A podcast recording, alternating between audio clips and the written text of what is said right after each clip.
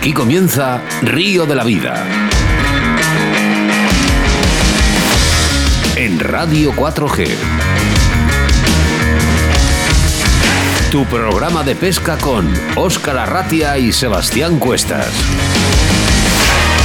Bienvenidos, bienvenidas. Jueves 29 de septiembre del año 2022. Son las 7 de la tarde y estamos en directo como es habitual y como siempre hemos hecho durante todos estos años, compartiendo a través de las ondas de la radio nuestra afición, la pesca y la naturaleza. Me presento, mi nombre es Oscar Ratia, a mi lado como siempre mi compañero y amigo Sebastián Cuestas. Buenas tardes a todos, bienvenidos a un programa más de Río de la Vida.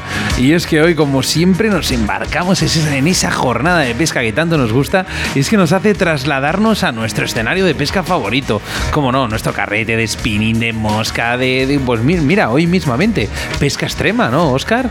Hoy, hoy nos vamos a un punto un poco complicado y es que así nos gusta mezclar, nos gusta mezclar en De la vida. ¿Por qué? Porque nos gusta poner radio, nos gusta ondas de la radio y nos gusta la pesca. Ondas y por eso tenemos que saludar a las nuevas ondas de la radio a través de Bon Radio en Benidorm. ¿eh? Fíjate, un ¿eh? saludo ¿eh? para toda la gente de Bon Radio en Benidorm que nos van a escuchar el lunes. Y próximas que se avecinan. Y es que entrar a nuestro Facebook, subir el volumen de vuestros altavoces porque hoy, día 29 de septiembre de 2022, da comienzo el programa 139 de Río, Río de la Vida.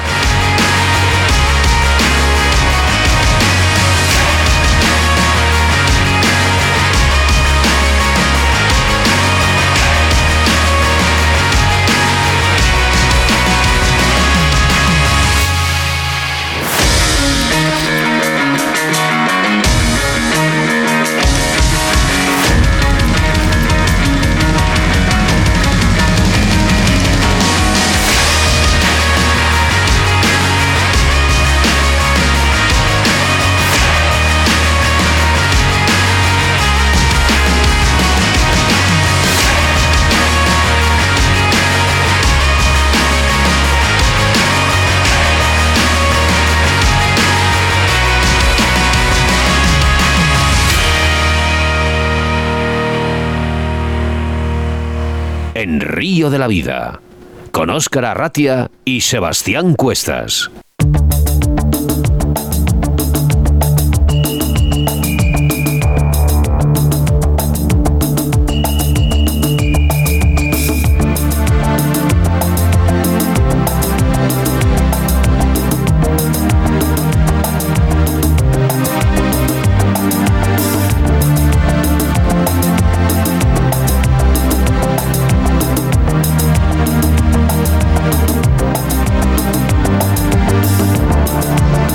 Y es que la actualidad manda con el Campeonato del Mundo de Salmón y Desmosca en Asturias y hay buenas noticias, o creemos que hay buenas noticias para nuestra selección, aunque quién mejor para contarnos la última hora con Juan Ver, el capitán de la selección nacional del Salmón y Desmosca. Buenas tardes, Juan.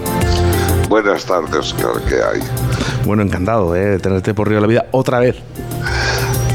Gracias a vosotros por dar cobertura a estos eventos que al final eh, mueven la, la, afición y creo que a, a todos los que amamos la, la, pesca mosca, pues creo que es, es envidiable la cobertura que le dais. Dices, Juan, que mueve la afición y tanto que lo mueve. Esto es como, personalmente, es como vivir un mundial de fútbol.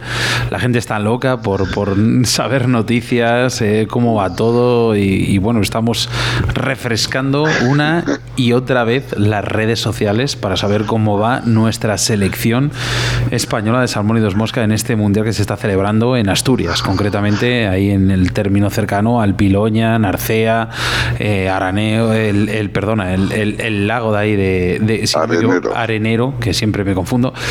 Eh, cuéntanos un poquito, ¿cómo, cómo va el tema? ¿Cómo, ¿Cómo ha empezado todo y actualmente bueno. cómo vamos? Bueno, eh, España en nuestro equipo es una potencia mundial, está lidiando por eh, no, renovar un, el ser campeones del mundo. Eh, está muy difícil, la competencia es brutal. Aquí están las reunidas las mejores cañas eh, del mundo de la competición de pesca mosca y la realidad es que es harto difícil el poder destacar. No obstante, pues eh, el equipo está dando, dando el do de pecho, están dejándose todos los integrantes en la piel en cada escenario que les toca en suerte y la verdad eh, yo creo, espero, deseo y confío en mi equipo, no puede ser de otra forma. Eh, apuesto por ellos siempre, eh, son, son los míos, soy parte de ellos y creo que lo están haciendo francamente bien. Juan, hemos, hemos visto y realmente, bueno, España ha empezado intocable, intocable. Dos primeras jornadas en el cual que tanto Arcai, Rubén Santos, Ander, eh, bueno, Andrés vemos que hemos, bueno, pues al final no todo puede rodar igual bien para todos, no significa que cada uno sea ni mejor ni peor, simplemente, pues lógicamente, pues el río, pues, pues te da tus más, tus más y tus menos. Pero que los escenarios no pueden ser Efectivamente, y, los tramos también. Y los están defendiendo. Efectivamente. lo importante es que están defendiendo los tramos como auténticos jabatos. Hemos visto también que Iñaki, Iñaki lo ha abordado, o sea, lo abordó también en el lago. Un mangazo, un mangazo en el lago, hizo un mangazo. Es brutal. primer puesto eh, y, no hay nada que, que, podamos decir de ninguno, porque Andrés eh, hoy ha hecho una espectacular sí, Sí, es más, los franceses han publicado, perdona Juan, que te corte, han publicado un, un tuit, en, vamos, un tuit, en este caso un, una publicación en el Facebook, eh, eh, memorando lo que ha hecho Andrés. O sea, eh, está, pues, que es realmente, Juan, nos tienes a todos en ascuas. Cuéntanos un poquillo cómo vemos. Yo, bueno, te voy a resumir fácilmente, os voy a resumir un poquito. Dos, dos primeras mangas muy buenas, una tercera que nos ha tocado remar, y esta, ¿qué está pasando? Juan, cuéntanos un poquillo, por favor. En esta yo creo que vamos a, al final, porque los resultados están muy parejo y hay que saber en cada sector, eh, para que todos eh, lo conozcan, hay cinco sectores, en cada uno un pescador eh, clasifica con respecto a los demás países y hasta que no salen los datos oficiales, el establecer un resultado final es muy complejo. hay al final 120 y tantos pescadores simultáneos, es muy difícil mantener la coordinación de todos. Hoy los nuestros han hecho un papel excepcional, han defendido tramos eh, tremendos y yo espero que hoy seamos capaces de poner un poco más de distancia sobre nuestros perseguidores, que como suele ser habitual, eh, la pugna está entre España, Francia y algún país que viene detrás, puede ser Finlandia, Estados Unidos, Chequia, pero eh, la pugna está entre España y... Me gusta cuando has dicho lo, primero, España, ¿no? Por supuesto. Eso es que te dice el, Juan, te dice el corazón de que algo, algo puede ocurrir. El corazón y la cabeza. España es una potencia mundial. Tenemos a los mejores pescadores del mundo. Que esto dicho así, hay que se te llena la boca cuando dices mundo. Es, eh, se te llena la boca, se te llena la boca, pero es que además que es cierto, Juan. Es que es cierto. O sea, otra cosa es que tengamos ganas de decirlo y otra cosa es que nos lo demuestran año tras año.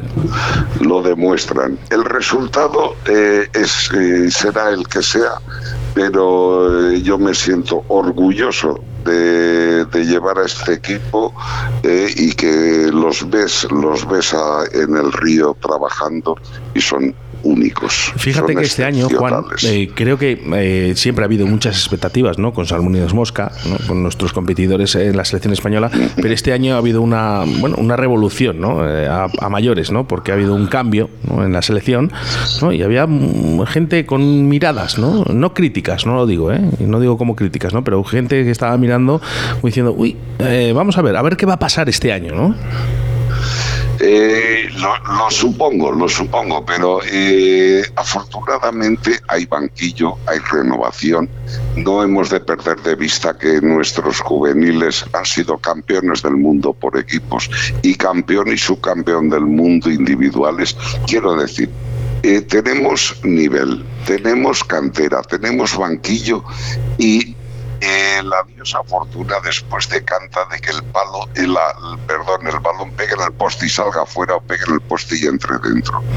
Los nuestros están arriba del todo. Están dentro. Ahora vamos están a hacer Juan. fuerza para que sea gol y ya está. Es que al final, eh, Juan, si nos ponemos a contar uno a uno eh, los, digo, los pescadores de la selección española, es que se nos llena la boca, se nos llena la boca de saliva porque es que es como, eh, pues como cuando, cuando España ganó el Mundial, que tenías a Iniesta, tenías a Xavi, tenías a toda esta gente y al final dices, bueno, joder, Ander, eh, Rubén, eh, Jordi, eh, Iñaki, Rubén Santos, David, Andrés. Torres, David, David, Arcay, digamos, es que lo que es, David, ¿no? lo que eh, es David para, para a nivel mundial, ¿eh? que, que, A eh, nivel que Estados mundial, Unidos yo creo que campeón del mundo individual más joven de la historia O sea- sigue ostentando ese título Eh, o sea Y- eh, tenemos un equipazo Y es más, eh, Juan, te voy a lo que he leído hace poquito por internet, según, y esto al final, ya sabes que esto es eh, como igual que se lo lleva el viento la, la paja, eh, lo que están contando en la Federación de Francia es que España volvería a sacar otros 5 o 6 puestos a mayores a Francia ahora. Yo creo que eh, cuando salga la clasificación oficial estamos todos en ascuas esperando verla. Pero yo creo que hoy le terminaremos la jornada con algo más de seis puestos sobre Francia.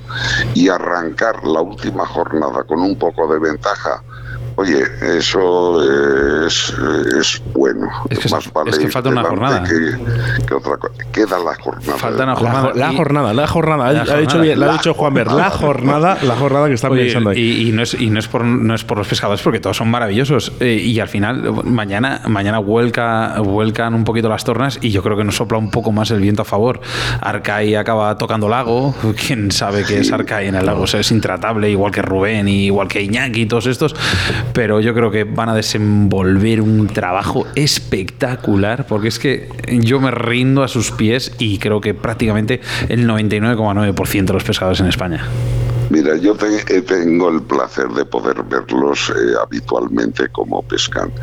Eh, es es eh, fantástico. Pes- eh, es- son artistas de la mosca. Es una maravilla, es un espectáculo verlos. Hoy daba, daba gozo ver cómo eh, innumerables personas iban siguiendo a Rubén sus evoluciones por el río. Eh, ha hecho 30 capturas, eh, ha clavado peces tremendos, eh, ha sacado eh, peces hecho un de segundo, Rubén. No lo sabía, es una maravilla. Juan, a Rubén Santos. ha hecho un segundo, ¿no? ¿eh? Ha un hecho un segundo. segundo puesto. Bueno, ya veremos, ya veremos. Ha sido el segundo en capturas, pero sus capturas tienen muy buena talla. Vamos a ver si al final. Finlandés el segundo. primero, si no me equivoco, ¿no? En su... Mm, no sé si ha sido Irlanda o USA. Ha habido Ah, un Irlanda, USA. pescador con 33 capturas, pero eh, vamos a ver cómo termina la jornada. Por eso eh, son todo lucubraciones. Hasta que no salen las clasificaciones, eh, estamos, se está dirimiendo todo por mm, márgenes muy pequeños. Muy pequeños. dime eh, dos cositas. Eh, para mañana, que ya es eh, la última jornada, ¿no? El, el- Sí. el- el último pistoletazo de salida, nos la jugamos a una trucha. Nos lo jugamos a que los ríos, eh, fruto de las lluvias de hoy, pueden venir turbios, pueden venir crecidos, pueden venir claros. Mm, Vamos a ver qué pasa. Lo que sí que eh, puede estar todo el mundo tranquilo es que eh, se van a dejar la piel en el No, no, eso, eso- eso lo tenemos todos muy claro. Oye, ¿qué hablan? ¿Qué hablan? ¿Qué hablan en- dentro de la selección? Eh, ¿qué, qué- qué habláis cuando vais a cenar? Eh, ¿Lo veis bien? Mira, eh, confianza. eh, la- el grupo, el grupo re- eh, rezuma una armonía, un, un buen Qué rollo, qué maravilla. una cosa que es es un placer, un placer y un orgullo y un honor y, y una satisfacción el poder estar con ellos porque es una peña de amigos que además son grandísimos competidores eh, y te lo pasas bien, te ríen, eh, hay distensión, hay, hay feeling, hay, hay de todo. Es un gustazo. No, y que, Hay- y que eso habría que verlo. Juan, y que todavía son bastante jóvenes, muchos de ellos. eh, supongo que tenemos selección para rato. Vamos a ver, eh, lo, lo, lo, más complicado de ejercer de seleccionador y capitán es que eh, es tan amplio el abanico que hay que lo más complejo es eh, poder se seleccionar a unos o a otros. Y el equipo que hay aquí es prodigioso prodigioso, de verdad. Eh, todos pueden sentirse orgullosos de cómo pescan, de lo bien que lo hacen y que yo estoy convencido de que mañana se van a entregar a fondo para tratar de, otorgar a la afición pues eh, un, buen triunfo. Eh, Juan, eh, lo que estamos orgullosos en Río de la Vida es que siempre, siempre que te llamamos, estás al otro lado de la línea, nos concedes estas entrevistas. personalmente, yo creo que, bueno, fuera parte de, bueno, de que hayas colaborado con nosotros, nosotros te consideramos uno más aquí en Río de la Vida.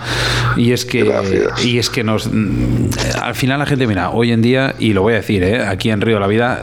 Hoy va a ser un programa muy escuchado. La gente está deseando de, este, de escuchar esta información que estás, nos estás dando, pero sí que es verdad que eh, lo, que es, lo que es de agradecer es que jamás, jamás nos has negado una llamada y has estado con nosotros. De verdad, ¿eh? Vamos a agradeceros a vosotros el que le deis cobertura, que el que publicicéis los éxitos de, nuestro equipo y sobre todo aquí los que tienen mérito son los que van con la caña por el río, son capaces de sacar peces de donde no los hay eh, y que son verdaderos artistas de la pesca. Yo eh, eh, quiero hacer público, antes del resultado, hacer público mi agradecimiento a todo el equipo por su entrega, por su coraje y por su saber hacer. Juan, que mañana, que mañana les damos la enhorabuena a todos. alegría. Eh, Juan, que digo que mañana les damos la enhorabuena a todos. Confiemos en Yo creo que hay medallas, fíjate. Vamos. Bueno, medallas sí, pero vamos a ver a qué nos sabe. Mira, yo te veo contento. Cuando le llamé, cuando te llamé antes, Juan, eh, para el tema de la entrevista y demás, y me, comentaste, bueno, hoy es que, bueno, tengo una rueda un poco complicada y tal, dice, me da lo mismo, tengo a los mejores. Sí, señor, Me encantó. O sea, al final es lo mejor de un capitán, confiar en los tuyos y saber que todo va para adelante. Y al final si hay suerte y tus pescadores responden que son grandes pescadores y encima la rueda puede acompañar, oye, pues mira, pues para adelante somos campeones. Y si no, pues al final eh, es que no seguirán siendo, seguirán siendo los mejores. seguirán siendo para mí los mejores del mundo. Eh, se lo merecen, de verdad. Pues Tienen una entrega envidiable. Creo que con esta frase de Juan, yo creo que deberemos de cerrar la entrevista para que mañana os felicitemos por el buen trabajo que habéis hecho. Gracias, gracias. Un fuerte abrazo, Juan. Muchísimas gracias por todo y os, felicitaremos mañana por el resultado que consigáis, consigáis, perdona, ya sea primero, que seguro que será, pero bueno, si no es primero, pues segundo, tercero, sois los mejores para nosotros y para todo el mundo. Gracias a vosotros por haceros eco de todo. Un fuerte abrazo. Un abrazo. En Río de la Vida, con Óscar Arratia y Sebastián Cuestas. La marca más puntera de depredadores llega a todos los pescadores de la mano de Fox Raids, Striking y Salmo. Todos tus productos de pesca de la mejor calidad para el pescador. Ropa, bolsos, señuelos, las mejores cañas y carretes del mercado. Encuentra nuestros productos en tu tienda de confianza o visita www.foxrakes.com www.salmo-fishing.com Búscanos en Facebook o Instagram y suscríbete a nuestro canal de YouTube Fox Race Fishing TV España para no perderte ninguno de nuestros estrenos, novedades y poder participar en los sorteos mensuales. Fox Race, la marca de los pescadores más exigentes. Fox Rakes Fishing TV España. En Río de la Vida te ofrecemos nuestro invitado del día. Bueno, pues hacia las Islas Canarias volamos telefónicamente para hablar con el zamorano Oscar Beneítez y la pesca más extrema desde Oría. Buenas tardes, Oscar. Hola, buenas a todos. Hola, Oscar, Sebas. ¿Cómo estás, Oscar? Pues muy bien, aquí, expectante.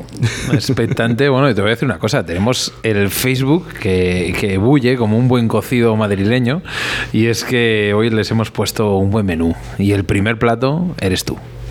me alegro.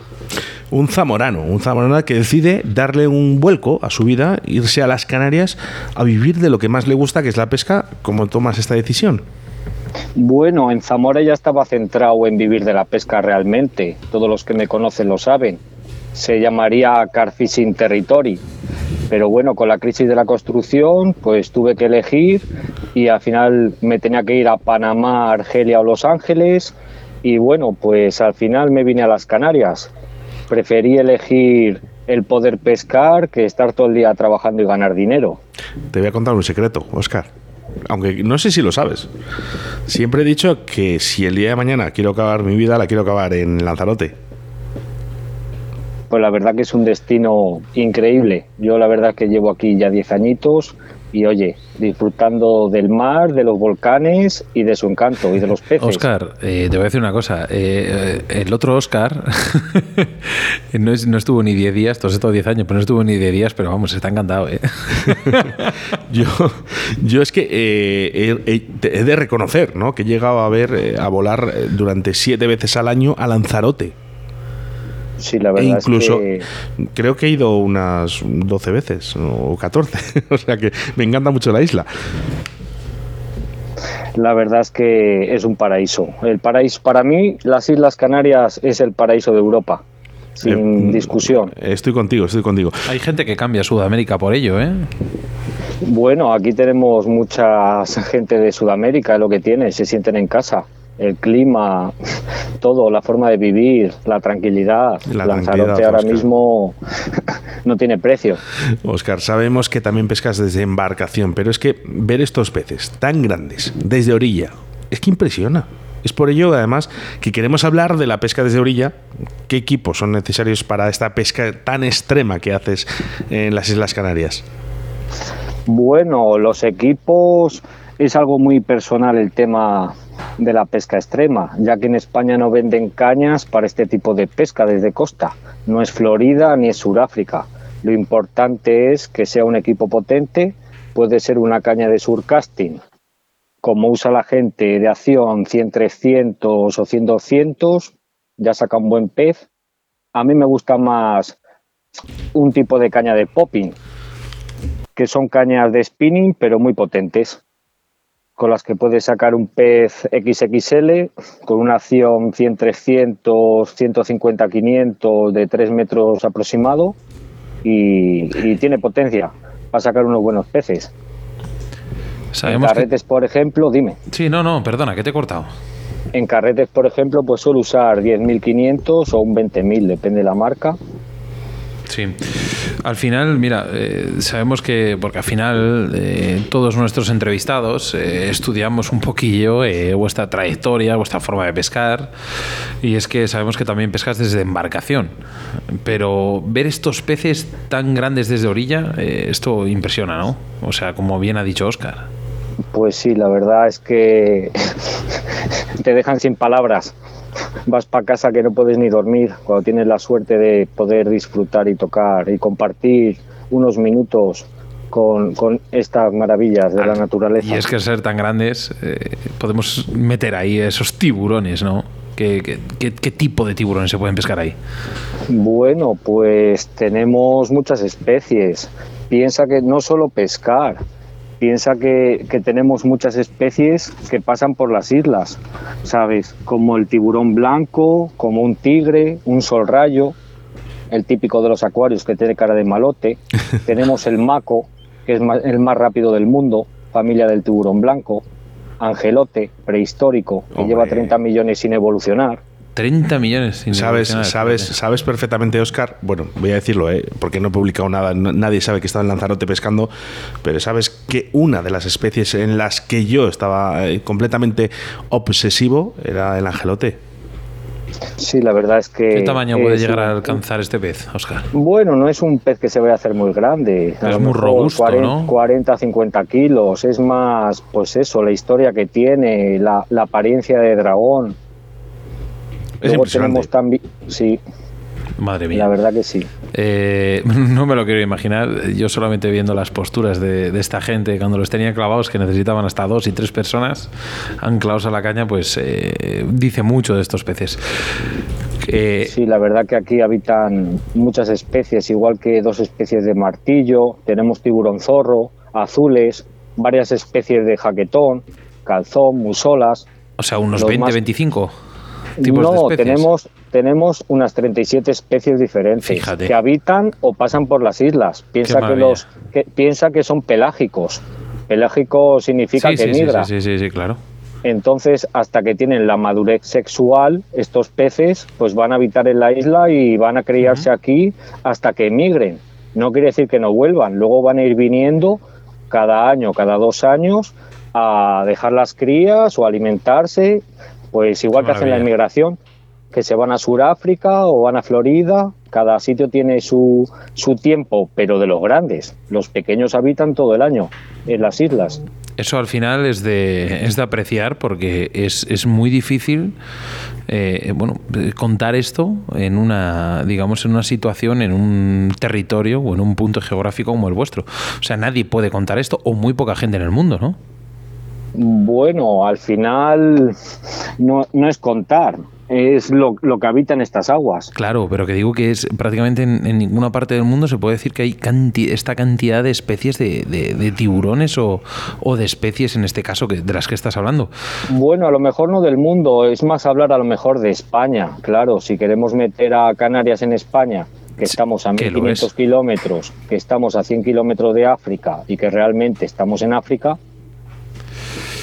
bueno, al final, como te he comentado antes, Oscar, eh, este tipo de este tipo de peces eh, conllevan unos equipos bastante bastante recios o bastante, hablando malamente, que necesitan eh, aguantar una resistencia muy muy extrema. los terminales que usas, ¿qué tipo de terminales puedes llegar a usar, eh, digamos, hablando muy hacia el extremo? O sea, lo más grueso o lo más fuerte que has llegado a usar.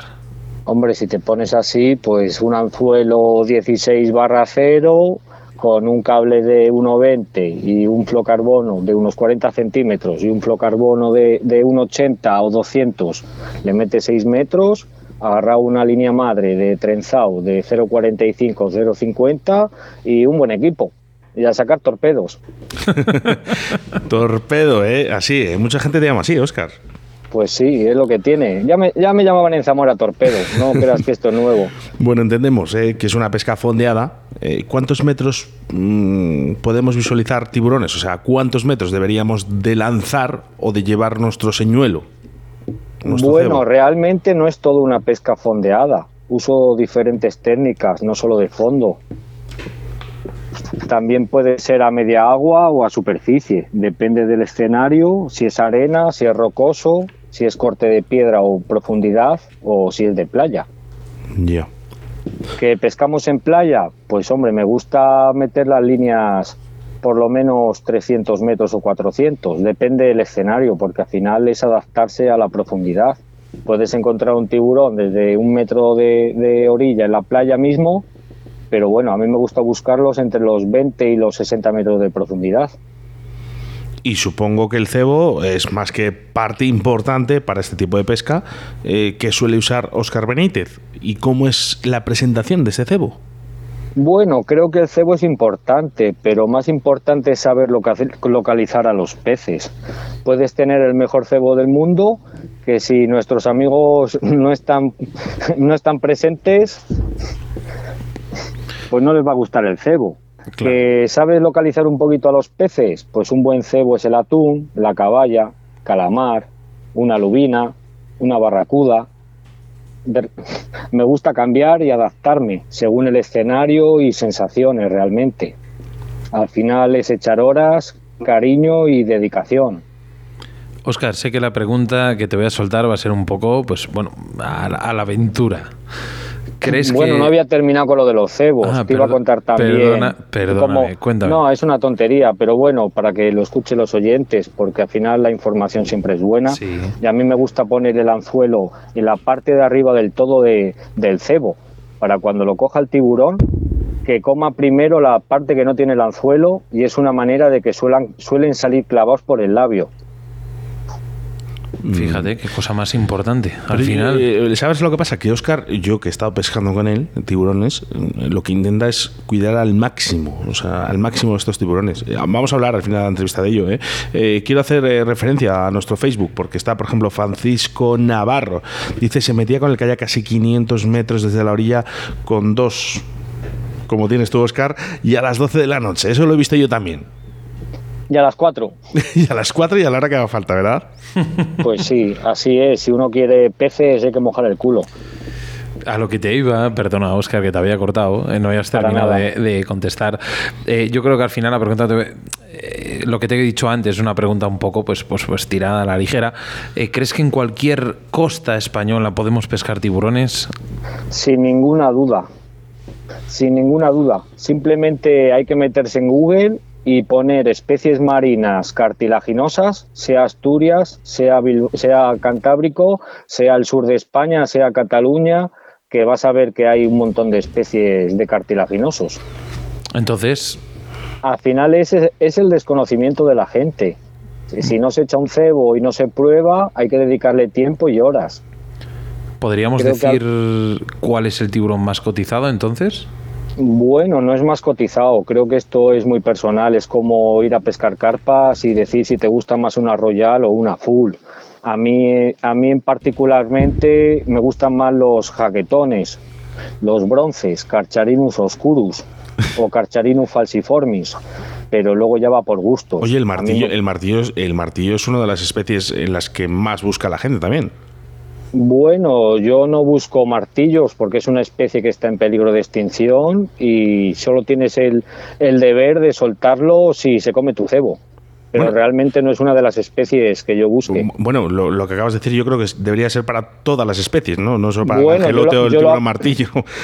Yo lo, yo lo hago con todas, pero luego también hay alguna especie que dejan llevarla para casa, aunque a mí eso no me gusta cómo está hecha la ley. Mm, eh, Creo que bueno, todo pez debe ser liberado. Podríamos estar muchos, mucho tiempo eh, hablando de esto, eh, pero por ejemplo el cazón, ¿no? el, el- el tiburón cazón. Eh, dice la gente, no, no es que se puede pescar. Sí, sí. Bueno, de momento está prohibida su pesca y de momento ese consumo todavía está, está prohibido. ¿eh? Pero ya Bueno, hablamos no- en uno no- de los programas aquí en Río de la Vida y creo que deberíamos hacer No más me, no, hincapié me, en esto. no me- no me quiero meter mucho en ello porque no soy partidario ni de hablar de la muerte de los tiburones. Creo que son peces que hay que tenerlos en nuestras aguas y que hay que cuidarlos y mimarlos a todos, sin excepción. Bueno, quitar esa cultura, ¿no? De, de- de romperles, además, quiero decirlo así, romperles Creo que la aleta, la aleta y, y devolverles Creo- además que, que no van a vivir. Hay que quitar esa cultura, pero creo que hay que quitar más la cultura de tenerle miedo a los tiburones. Hemos creado una alarma social, como cuando veo en la tele que sale un tiburoncillo de un metro, el pobrecico de 10 kilos, y cierran una playa tres días, va la policía y acaban matando al tiburón por des- desconocimiento, porque simplemente ese tiburón se está dando un paseo, no va acechando a nadie. Pensar que si nos vieran comida, en cuanto tocas el agua, se nos tirarían en todas las playas. Y, se pes y vamos, la gente hace surf en Sudáfrica, en, en Florida y en todos los sitios. Bueno, no es algo que pase todos los días. Como peligro tiburón blanco Mueren- ¿vale? en California, mueren- pero ya, ya han, de- ya han No, un- escúchame. bueno, podría Muer- ser, pero ya han, ya han construido un, un- un aparato, ¿no? Que realmente le- le- le- lo que hace que el tiburón no se, no se, ah, no traiga, ¿no? A la persona. Mira, hemos creado una alarma social. Mueren menos de 10 personas en el mundo por ataque de tiburón en todo el mundo. De Bueno, todas pero las especies de tiburón. Lo que Y sí que estás de acuerdo personas- conmigo, Oscar, es que cuando ataca es porque realmente estás en su espacio también y porque Bueno. realmente ha visto un poquito que, que, claro, que tenía ese peligro ese tiburón. ¿Tiene más No miedo lo a los tiburones? Yo creo que tienen No más miedo así. ellos, ellos que nosotros. Mira, son curiosos, pero no, no nos van atacando. Realmente casi todos los ataques es con agua que estaba turbia, que la persona llevaba a lo mejor una pequeña esclava en el pie o en el cuello de plata o de oro y él ha visto un pececillo y se ha tirado al pececillo. ¿Qué pasa? Que luego el pececillo es una persona. Pero realmente no nos ven tanto, no nos ven comida. Tenemos que quitar ese pensamiento de que los tiburones, en cuanto ves una aleta, hay que salir corriendo. Sí, incluso la- las tablas de surf también dicen que les atraen poderosamente, no, no atraer poderosamente, pero que, que les puede confundir con algún... Bueno, le puede confundir, presa. pero ves, ya, estamos ya, ya estamos diciendo que no son peligrosos, porque no, no nos están buscando a nosotros. Si no, vamos, en cualquier playa del mundo, en cuanto tocaras el agua, me da igual Cádiz, que Florida, que Suráfrica, que, que Australia, nos comerían el culo. Sí, estoy de acuerdo. Además, esos peces están ahí por algo y hay que respetarlos como a todos los animales que están en un ecosistema. Nosotros Veo en la somos tele. los mayores, los mayores Veo peligros que tienen. Veo en la tele que crean una alarma social. Anda, que ya ves, si vieran en la tele cuando sacamos un tiburón de 200 y pico kilos, de 3 metros, desde Costa aquí en Canarias. Que lo- saldrías, vamos, en todos los telediarios y en todos los sitios. Bueno, un chico pescó un tiburón de 3 metros desde Costa. Pero bueno, no. Vamos a ver si cambiamos ya la mentalidad un poquito. Eh, perdona, Nos abrimos que sé que iba a hablar respeto. Jesús. Sí. Es que dice eh, Raúl López Ayala, y es que este tío cuando habla sube el pan. Dice, la película del tiburón hizo demasiado daño a estos Por animales. supuesto, y es verdad, ¿eh? Steven Spielberg ha hecho mucho daño, lo iba a haber dicho antes, pero Hay una alarma es social así. creada por... Se ha creado una alarma social y no es la realidad. De hecho, hay que saber interpretar a los tiburones. Yo veo un tiburón en el agua y depende cómo lleve las aletas pectorales, sabe si está cazando, si las tiene hacia abajo o si, o si simplemente se está dando un paseo cuando las lleva planas. Claro, al final es, ves, desconocimiento. Que me gustaría hacerte una pregunta antes cuando has dicho que, que a veces los pescas a fondo, otras veces a medias agua, tal. Desde orilla, ¿qué métodos utilizas para que el cebo flote? ¿Como globos Bueno, sí. o botellas? o cómo, ¿Cómo haces que el cebo flote a esas distancias tan grandes que puedes llevar un cebo? Depende, si pesco en corte de piedra, pues a lo mejor le meto un globo y le preparo una línea más finita, que le corto un poco con la tijera y le doy línea 300 o 400 metros para que vaya a superficie y si quiero la dejo a superficie o le doy un golpe y la dejo a fondo. Y Ajá, elijo. Interesante Luego- eso. Claro, luego también usamos, uso el kayak. Pues si calo las líneas con el kayak, las puedo poner a media agua con un pequeño corcho o las dejo a fondo. Y luego ya si pescas a pez vivo o a pez muerto. Ajá, entendido. Sí, sí, es, bueno, es una, una cosa que me interesaba. Oscar, eh, habrá ocasiones en las que los, los aficionados al surfcasting eh, se hayan encontrado algunas sorpresas, sobre todo pescando en nuestras playas. ¿Cómo debemos actuar cuando nos pica a nuestro cebo un tiburón ¿no? y nos llega a nuestra orilla? ¿Y y qué hacemos? Lo primero, no alarmarse. Solo es un pez. Eso es lo primero. Yo lo trato como cualquier otro pez.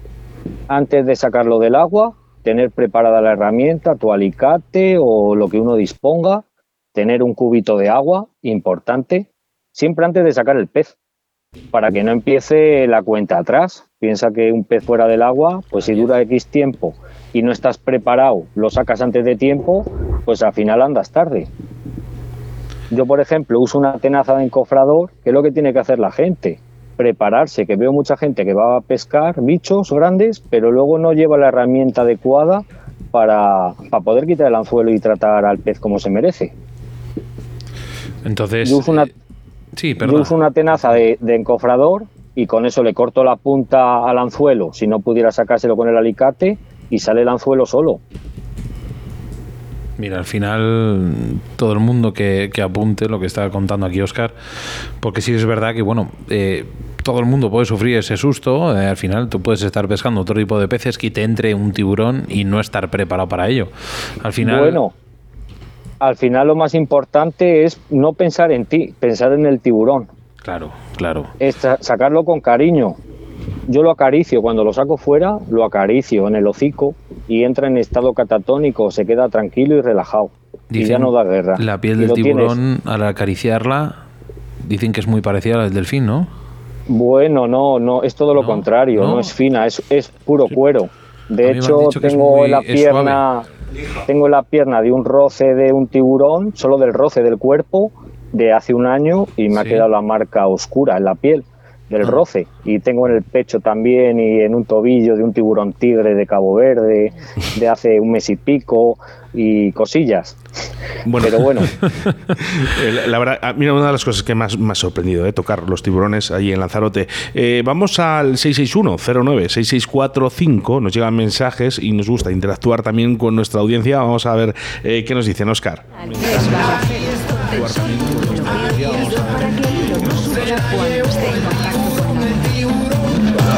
Segundo que tenemos.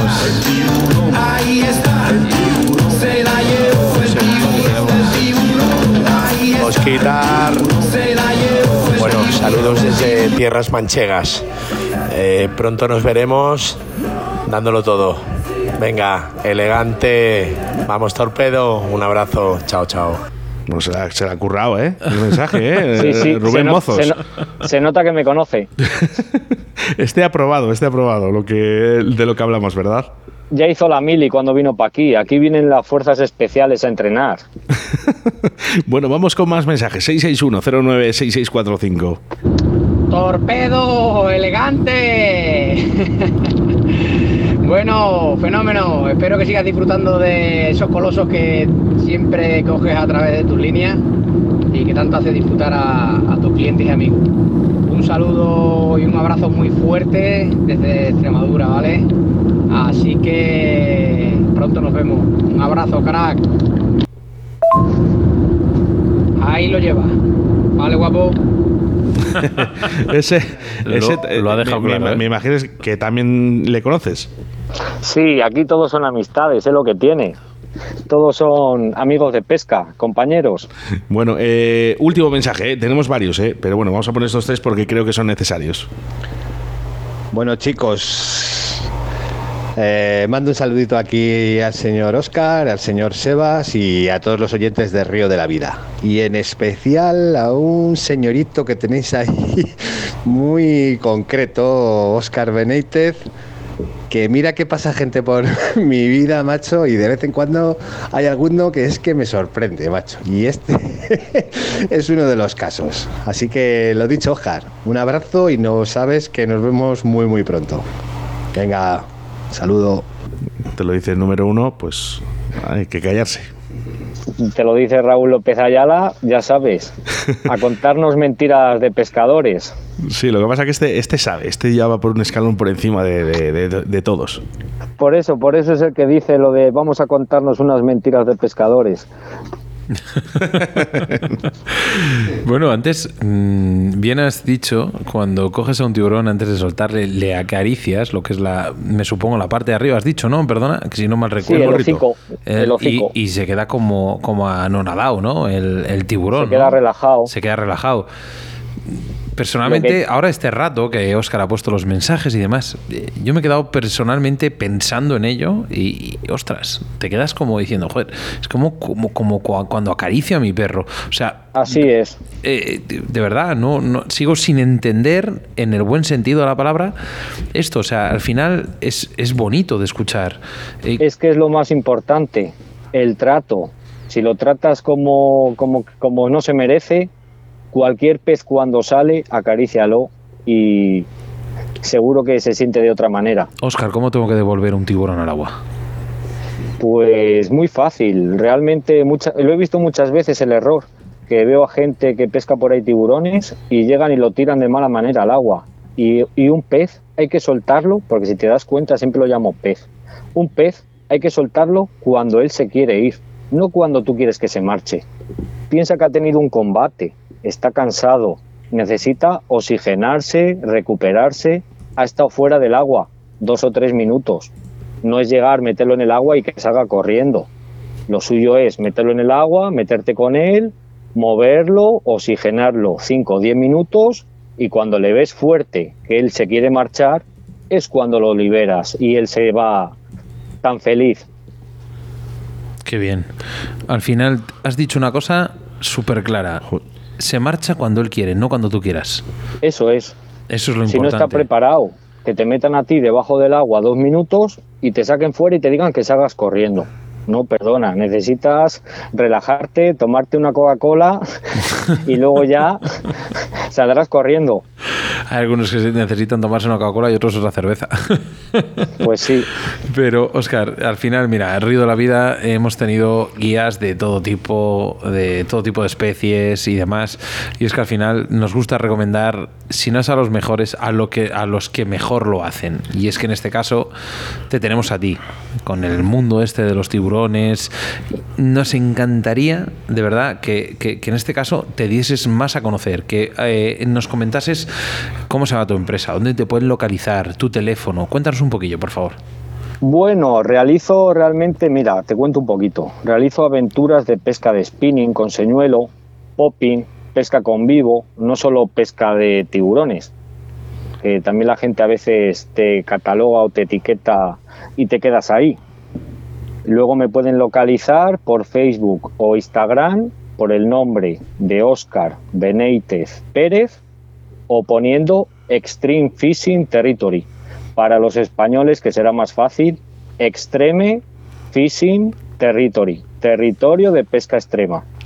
Y por WhatsApp me pueden localizar por el 651 60 57 51.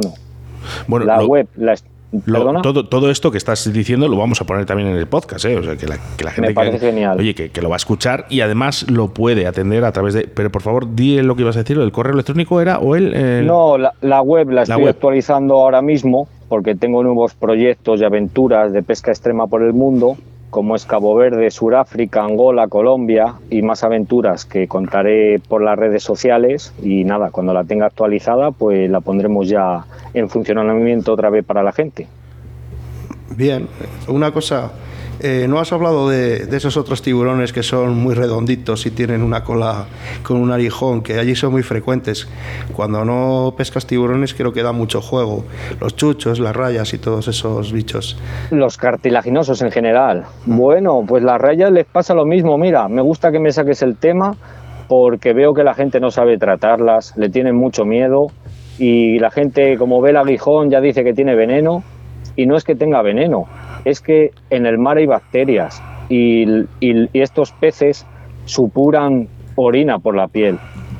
Entonces, pues tiene bacterias. Claro, si 8 de cada 10 personas apuñaladas con un cuchillo en el estómago mueren 8, pues imagínate si te pega un- si te pincha este pez y te mete esa bacteria. Pues 100%, si te pega en el pecho o en el estómago, vas a morir.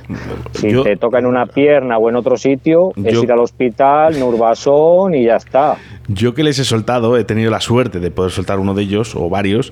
eh, te tengo que decir, yo no he tenido miedo, eh, sinceramente. Para nada, en absoluto. No hay que tenerle miedo, hay que tenerle respeto. De hecho, mira, es como a los tiburones. Según llega a la orilla, a la raya, lo primero que hay que hacer es cogerle la cola, pero sin miedo, que no pincha, que el cuchillo, el arpón que tiene o los arpones que tenga, los tiene más abajos.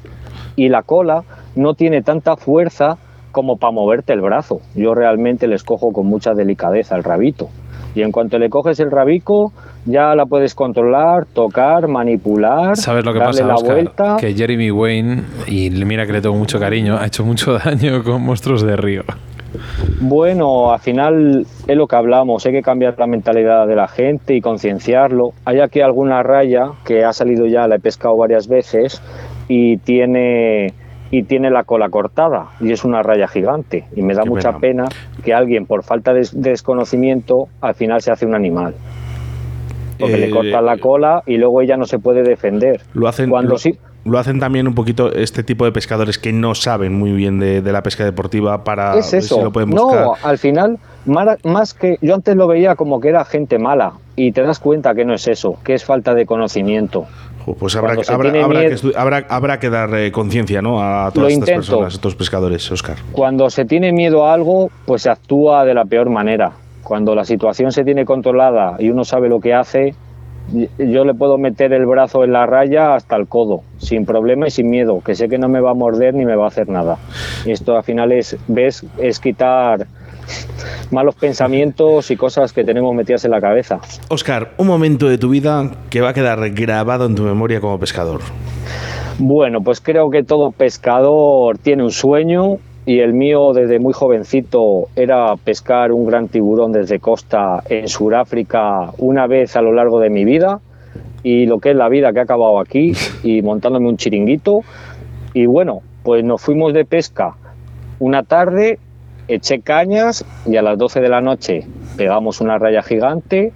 Bueno, qué guay, tal cual. Y me dice el colega, ah, ya no, Andrés, Hola Andrés, ¿qué tal? Si me estás escuchando. Hay, hay- hay aquí mucha gente eh, que te está, te Me- está escuchando, me- eh. me- Ramón Rodríguez. Voy, voy a buscarle, a ver. Ramón a ver Ay, si está mira a ver ahí. si está por ahí Andrés, Jorge Sánchez Tapia, Chechu Gracia, eh, Francisco José, eh, Francisco José González, José Manuel Rando, Pablo Rodríguez. eh, es que hay mucha gente aquí conectada ya para escuchándote. Iván Martín, Hola, élite. Morcillo. la, la élite dice. Tengo que ir en octubre a pegar unos atunes con José Rado.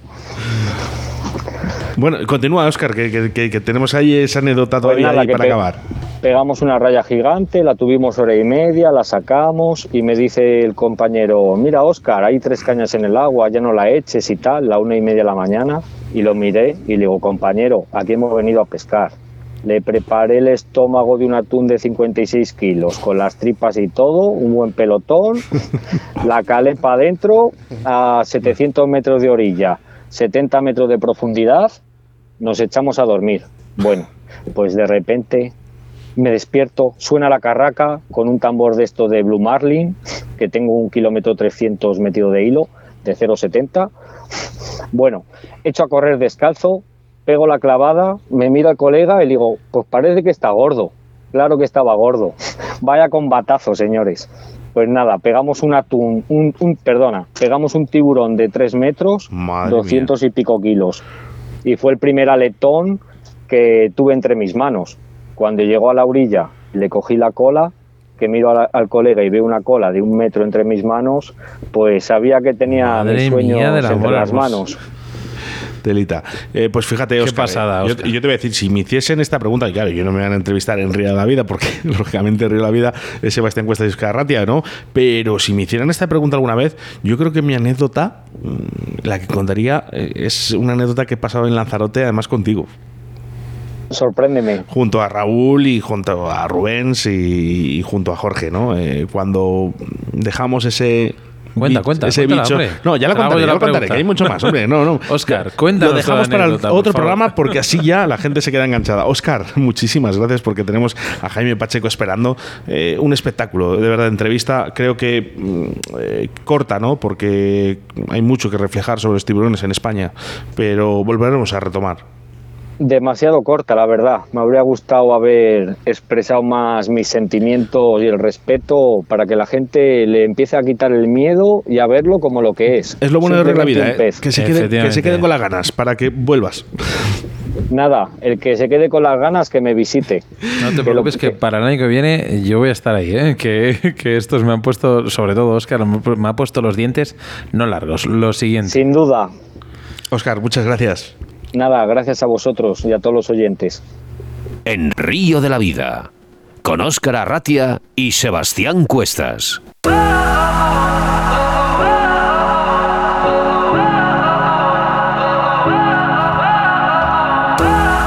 Bueno, pues mensajes, ¿eh? Al 661-096645, ¿eh? por aquí. Un nuevo oyente, además que nos acaba de escribir, dice, bueno, no soy muy experto en tiburones, ¿eh? Él se llama, a ver, a ver, eh, Miguelito. Miguelito, un saludo, ¿eh? Un saludo. Y mensajes a través también de nuestro Facebook. Mira, por aquí tenemos a Manuel Linares. Vamos hablando de algún mensajito de Facebook. Sí, mira, tenemos a nuestro gran amigo Arcaiz eh, Expósito, ¿vale? Tino Faez, que siempre nos está contando toda la información del tema de la pesca, gran guía de salmones. Tino, muchas gracias por tus mensajes. Sabino, nuestro taxista de Valladolid. Oye, que al final no le gusta la pesca, pero le tenemos enganchado aquí arriba de la vida. Ponemos ¿eh? la música. eh. Mira, mensajes de, en audio, ¿eh? Muy buenas tardes, chicos. Aquí escuchando el programa que, como siempre, vamos, chapó. Sois los mejores. Nuestro Manolo. amigo Manolo, Manolo.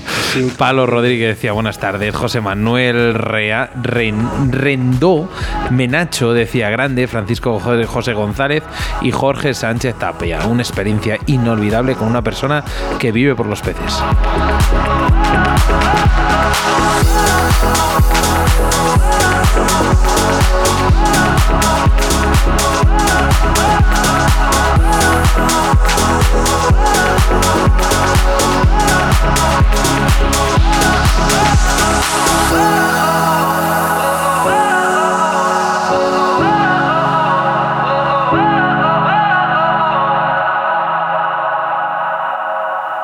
Escuchas Radio de la Vida con Óscar Arratia y Sebastián Cuestas. En Río de la Vida te ofrecemos nuestro invitado del día.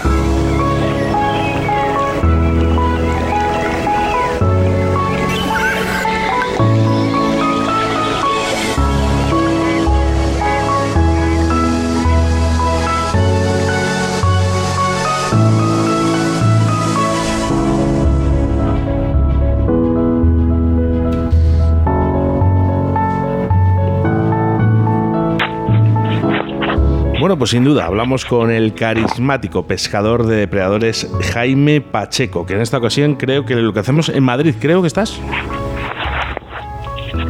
Jaime, ¿nos escuchas? Hola Jaime. Bueno, Jaime está ahí el, eh, esperando, ¿no? Jaime, buenas. Bueno, va, retomamos, ¿eh? Conexión con Jaime.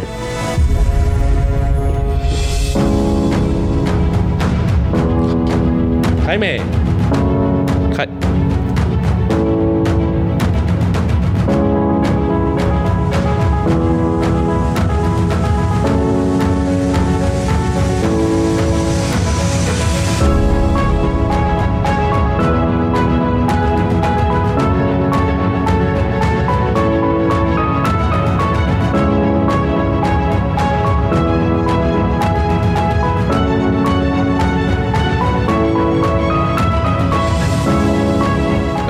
Buenas tardes.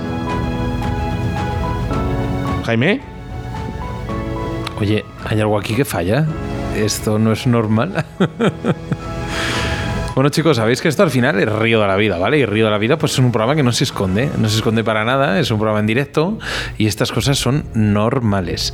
Así que nada, eh, ponemos un poquito de música, un poco de caña y bueno, vamos a retomar a, Vamos la intentando conexión, venga. esta conexión con Jaime. Venga, por ello.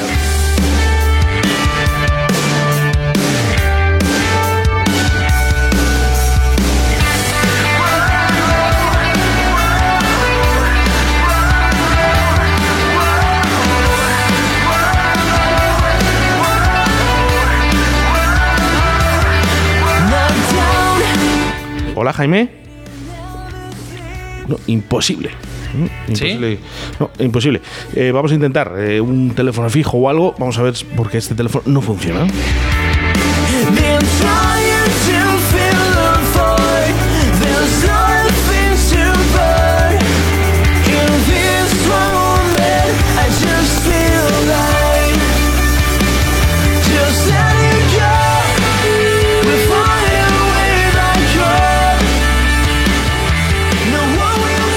Tardes.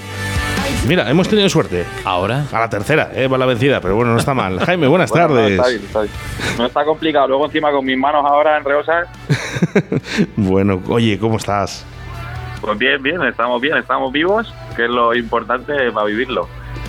Mira, no sé, si- no sé si habías escuchado antes, digo, sin duda hablamos con el carismático pescador de depredadores Jaime Pacheco, eh, que eh, has, han, bueno, petado las redes sociales, ¿no? A través de que, que ibas a estar aquí, toda la gente dándote ánimos.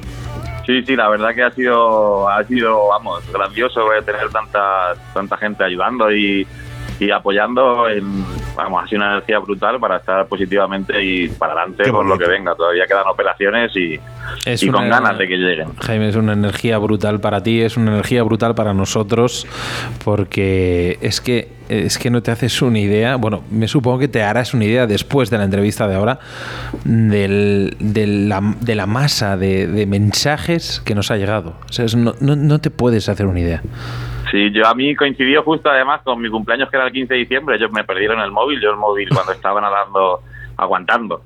El móvil vibraba en el bolsillo y mi móvil lo perdieron y bueno, cuando recuperé el móvil, que me compré uno al mes o así, no conseguí bajar de la mitad de mi cumpleaños, que era el 15 de diciembre, es decir, que no llegaba a leer la cantidad de mensajes que hay desde que tuve el accidente. Qué bonito. Oye, eh, Jaime, ¿te, te localizamos en Madrid en estos momentos debido a tu recuperación? Sí, sí, tuvieron que traerme para acá porque yo llevaba viviendo ya en Extremadura casi 11 años y, por estar con la familia y realmente los hospitales dijeron que lo mejor era para acá y, me trajeron para acá según salí de la UCI. Explícanos un poquito brevemente tu caso, porque hay, algunos pescadores no lo sí, bueno, habrá gente que no lo conozca. Y sobre todo para ver si podemos intentar ayudar a otros pescadores a que no le pase, claro, no le ocurra esto. Claro, a ver, pues bueno, es un, es un error que todos cometemos, o mucha gente comete, que al final pues hay hay el día que pasa, la confianza al final hay un momento que te llega y, y al final pues tienes el del o el, llamado accidente. Realmente yo iba navegando solo, como muchísimas veces que hago, voy a entrenar o porque realmente yo lo, para mí el ir a pescar es ir a aprender más sobre este pez y evolucionar sobre mi pesca también. Y, y había un chico que estaba en la orilla muy lejos y me intenté coger la caja del río y cuando piré de nuevo el barco hizo un extraño y yo no sé por qué pensé que el, que el motor había pasado algo, miré para atrás y de repente estaba volando.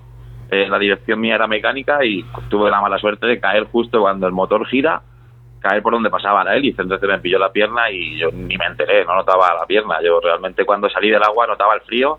El agua estaba en 13 grados, que fue una de las cosas que, que tengo que dar gracias a Dios o a lo que sea, porque realmente es lo que me mantuvo con ganas y no desangrarme, porque vamos, corte de arterias, las manos las tuve que poner para salvar la cabeza y fue un poco heavy, la verdad que el accidente un poco heavy. Y agradecer sobre todo a, Chema que estaba en la orilla y, a José que cuando vio el barco cogió su barco y sin ningún miedo se fue a buscarme, me sacó un amigo, ¿sabes? Que a los 40 minutos de estar en el agua. ¿Viste peligro? Mm, vi mucho peligro. Tuve que pensar muy mucho todo lo que estaba pasando. Eso, eso que dicen que, pasa la vida, ¿no? En tres segundos. Por, bueno, en tres no, los 40 minutos la verdad que se me hicieron un poquito más largos. Eterno, ¿no? Sí, la verdad que bueno, la, aguanté, pensé fríamente, empecé a respirar con respiraciones largas y aguantar la respiración para siempre mantenerme arriba. Tanto que más de la mitad del tiempo estuve haciéndome el muerto porque si no sabía que no iba a aguantar. Jaime, eh, esto es un. es que yo lo escucho, es que lo escucho y, es que al final es un, es un acto de valentía y tú bien has dicho, conseguiste aguantar esos 40 minutos de una manera que, pues bueno, pues al final te ayudaron a, que esos 40 minutos seguramente que fuese, fuesen más. Eh, yo, por lo que me han dicho, ronda por ahí, por ahí, 40-45. Esto es que no, no hay palabras para definirlo. Eh, Vamos a entrar en entrevista contigo, Jaime. Vamos a hablar un poquito de pesca. como, como, hay muchísimos mensajes, Sebastián, eh, y ojo, eh, eh, Jimmy, te llaman Jimmy. Sí, en la pesca más o menos me llaman Jimmy siempre. Pues Jimmy, ha llegado muchísimos mensajes de audio muchísimos mensajes a través de Messenger, de Facebook, de Instagram, ¿no? de apoyo, ¿no? diciendo que eres una máquina, que venga, que adelante, que sigas. Y nosotros hemos querido reunir algunos de aquellos mensajes ¿no? para que les escuches. Quiero que atienda, atiendas perfectamente lo que van a decir, ¿vale, Jimmy? Sí, vale, gracias.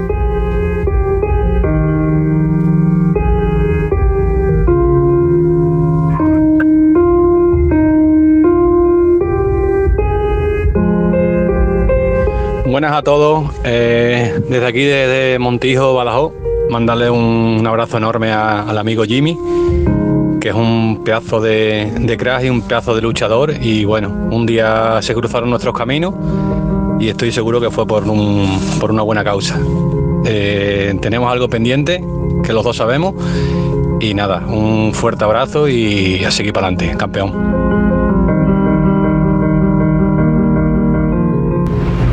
Hola Jimmy, soy Iván Martínez y te mando este mensajito de parte mía y de Iván Junior para que sigas con esa fuerza como hasta ahora y que te recuperes muy pronto y te veamos rápido por las orillas pescando, haciendo lo que te gusta.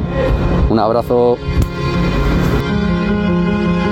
Buenas tardes, Jimmy. Desde La Baguala te mandamos un fuerte abrazo. Hoy día de San Miguel. ¿Qué pasa, Jaime? ¿Qué tal, hombre? ¿Qué tal? Mira, es que me han dicho que te mande un mensaje de apoyo y recuperación. Digo, pero ¿qué apoyo ni qué recuperación? Ni qué hostia. Si ese, si, si, ese no le falta nada de eso. Si ese se recupera solo. Si, si este, este es más duro que, que, un rinoceronte. Así que qué mensaje de apoyo ni qué hostias. Nada, eh, ya sabes Jaime que, que te admiramos por esa fuerza que has tenido y sigues teniendo en este proceso tan largo de recuperación Y, nada, y sigue así, sigue así como sigue siendo, eh, con esa fuerza mental y ya está. Cuando quieras, ya sabes que aquí tienes a un amigo y, y que estamos contigo. Un abrazo, tío. Hasta pronto. El hijo de Mari Carmen. ¿Qué pasa? ¿Qué tal, Jimmy? Nada, que desde aquí, desde Ciudad Real, te mando un saludo muy grande y a ver si quedamos prontito, que te van a reverte. A ver si nos podemos juntar un día, comer y si puede ser ir a pescar, pues mejor. Así que nada, un abrazo muy fuerte y a seguir para adelante, campeón. Hasta luego. Sorpresa, Jaime. Sí, sí, la verdad que un poquillo con la lágrima colgando. Queríamos darte un poco también esta sorpresa, ¿no? Desde Río La Vida, ¿no? Para que veas todo el apoyo, ¿no? Que tienes de tus amigos, de tu familia. De verdad, hemos cogido unos cuantos. Podríamos estar horas y horas con mensajes de texto y de audio que nos han llegado para darte sus ánimos. Muchas gracias, la verdad. Se agradece. Es una maravilla, es que es al final cuando desgraciadamente pasan estas cosas, ve uno sus amistades, la gente que le sigue, la gente que le quiere. Y hay algo que no falla, Y Sebas. nosotros, Río de la Vida, hemos recibido muchísimas llamadas y mensajes. Y Jimmy, pues oye, pues, es que nosotros, hasta yo personalmente, se me está cayendo la lágrima. Nada, es, es complicado, la verdad que el- yo sé que para cualquiera, para todos los amigos, toda la gente que tiene el apoyo, cuando salió la primera noticia tuvo que ser criminal porque, vamos, yo cuando desperté en la UCI me lo contaron a los cinco días, yo no me lo creía, vamos, quería saber dónde era, qué canal era, para llamar y cagarme en, en todo, porque realmente sabía que había mucha gente que le habían hecho daño, vamos, simplemente cuando estaba en el agua yo pensaba en toda la gente y en toda la gente con las que necesitaba pescar porque como un loco llevo trabajando como un loco por la pesca y para la pesca unos cuantos añitos. Y la verdad es que pensaba en eso, en, en los ratos que no he pasado con la gente pescando y disfrutando de lo que realmente nos gusta. Bueno, pues tienes a mucha gente esperando para poder pescar con ella, así que Sí, sí, sí. vamos, vamos a intentar darle un vuelco a la entrevista, que nos hemos quedado un poco tristones, ¿no? Y, Vale, vale, y Jimmy tranquilo. se está intentando además recuperar y sabemos perfectamente que dentro de un poquito, porque además, eh, hablando contigo, Jimmy, eh, y perdona la confianza de llamarte Sí, así, pero eh, Jaime, cuando hablé contigo me dijiste, eh, lo primero que voy a hacer es, cuando vea movimiento mi mano, lo que primero que voy a hacer es coger una caña. Sí, la primera vez que con- conseguí hacer con la mano izquierda, que soy diestro, porque la derecha me la están reconstruyendo, realmente cuando conseguí cerrar con la mano izquierda lo que es el pomo, hacer no llegar a hacer la pinza, cerrar el pomo, con las dos manos escayolas casi, y mirar así y la dije, por fin ya puedo coger el carrete. Mi madre me miró y se echó las manos a la cabeza y bueno, un poco más y me pega una colleja. Espero que, espero que esta entrevista la escuchen todos estos amargados, ¿no? De, de- de- o gente, ¿no? Que también está con alguna pequeña depresión o de gran depresión, ¿no? Que, que- que no se levanta de casa y que te esté escuchando con esta fuerza porque creo que puedes ayudar a muchísima gente, Jimmy. Sí, la, la verdad que sí. Oye, ¿conoces a nuestro amigo Walter Tanero? ¿Cómo? No, ¿Conoces a Walter? ¿Walter Tanero? ¿El Tanero? Me suena, pero ahora mismo no, no caigo. Bueno, hablaremos fuera de antena de él. Eh, creo que es un ejemplo también a, a seguir, ¿no? En el mundo de la pesca. También tuvo un accidente y, bueno, pues eh, quedó reflejado en su cuerpo eh, prácticamente entero. Y, y que él, estamos hablando de uno de los mejores pescadores de Europa en estos momentos. Y hoy en día pesca como nadie. Claro, claro, evidentemente. Hay, hay que echarle las ganas para todo. Al final, para mí siempre la pesca pasó a ser un momento de, de aprendizaje y, y si te gusta la pasión de aprender, al final, yo por ejemplo, el tiempo que llevo en Madrid, el tiempo de hospital es lo que tengo, ganas de pescar ya o de ver el pantano. Bueno, vamos a hablar de pesca. Vamos a hablar de pesca y dinos un poquito qué zona sueles pescar.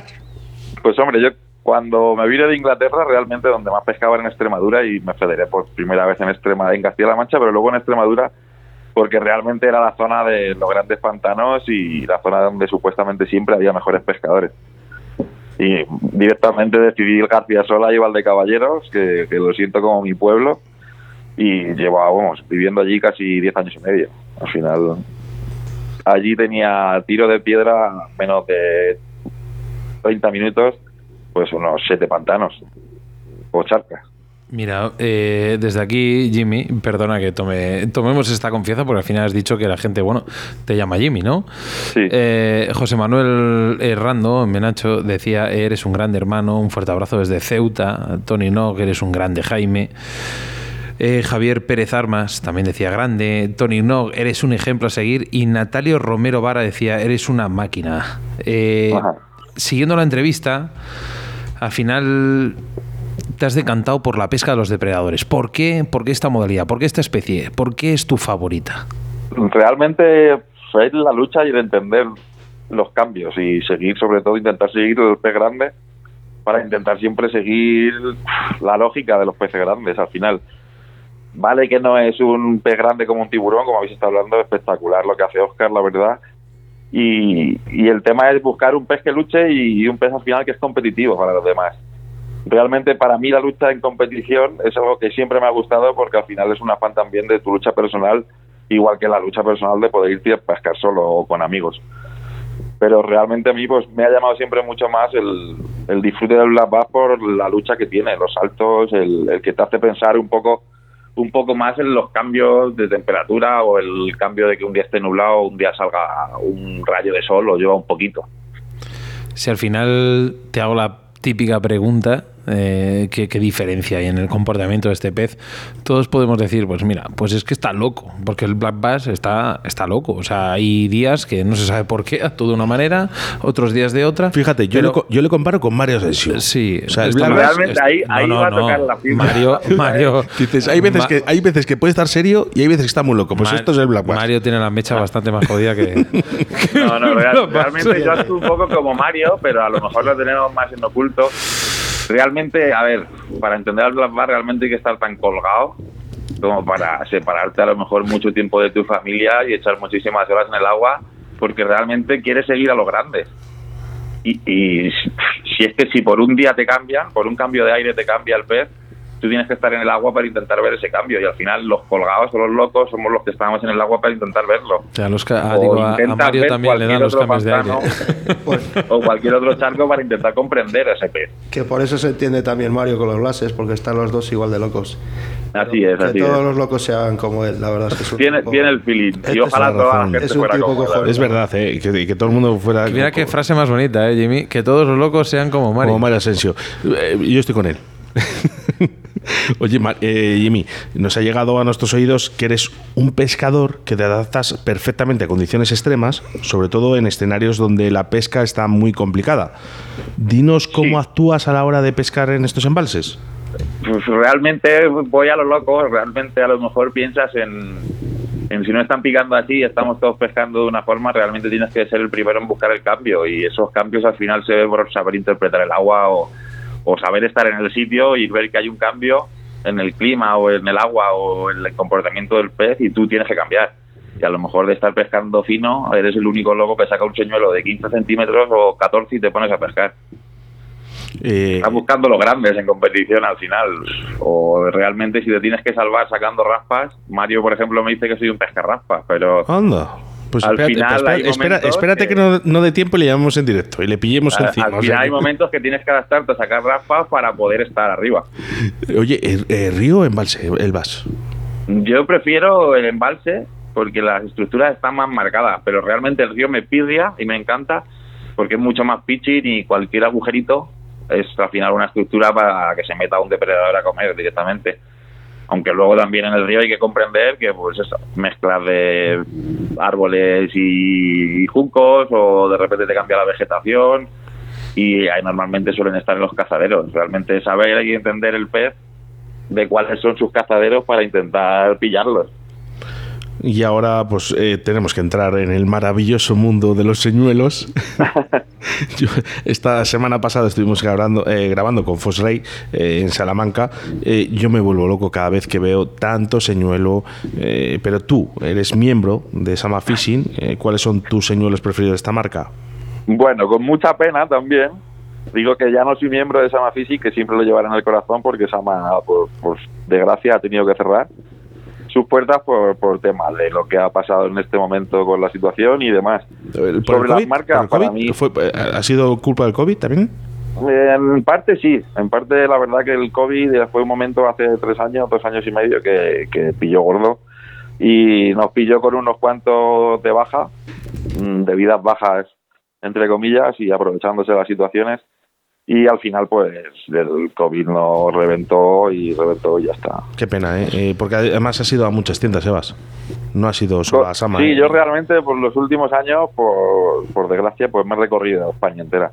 Desde las Islas Canarias hasta, todo, hasta Cataluña, hasta Figueres, subiendo desde Valdecaballeros, evidentemente.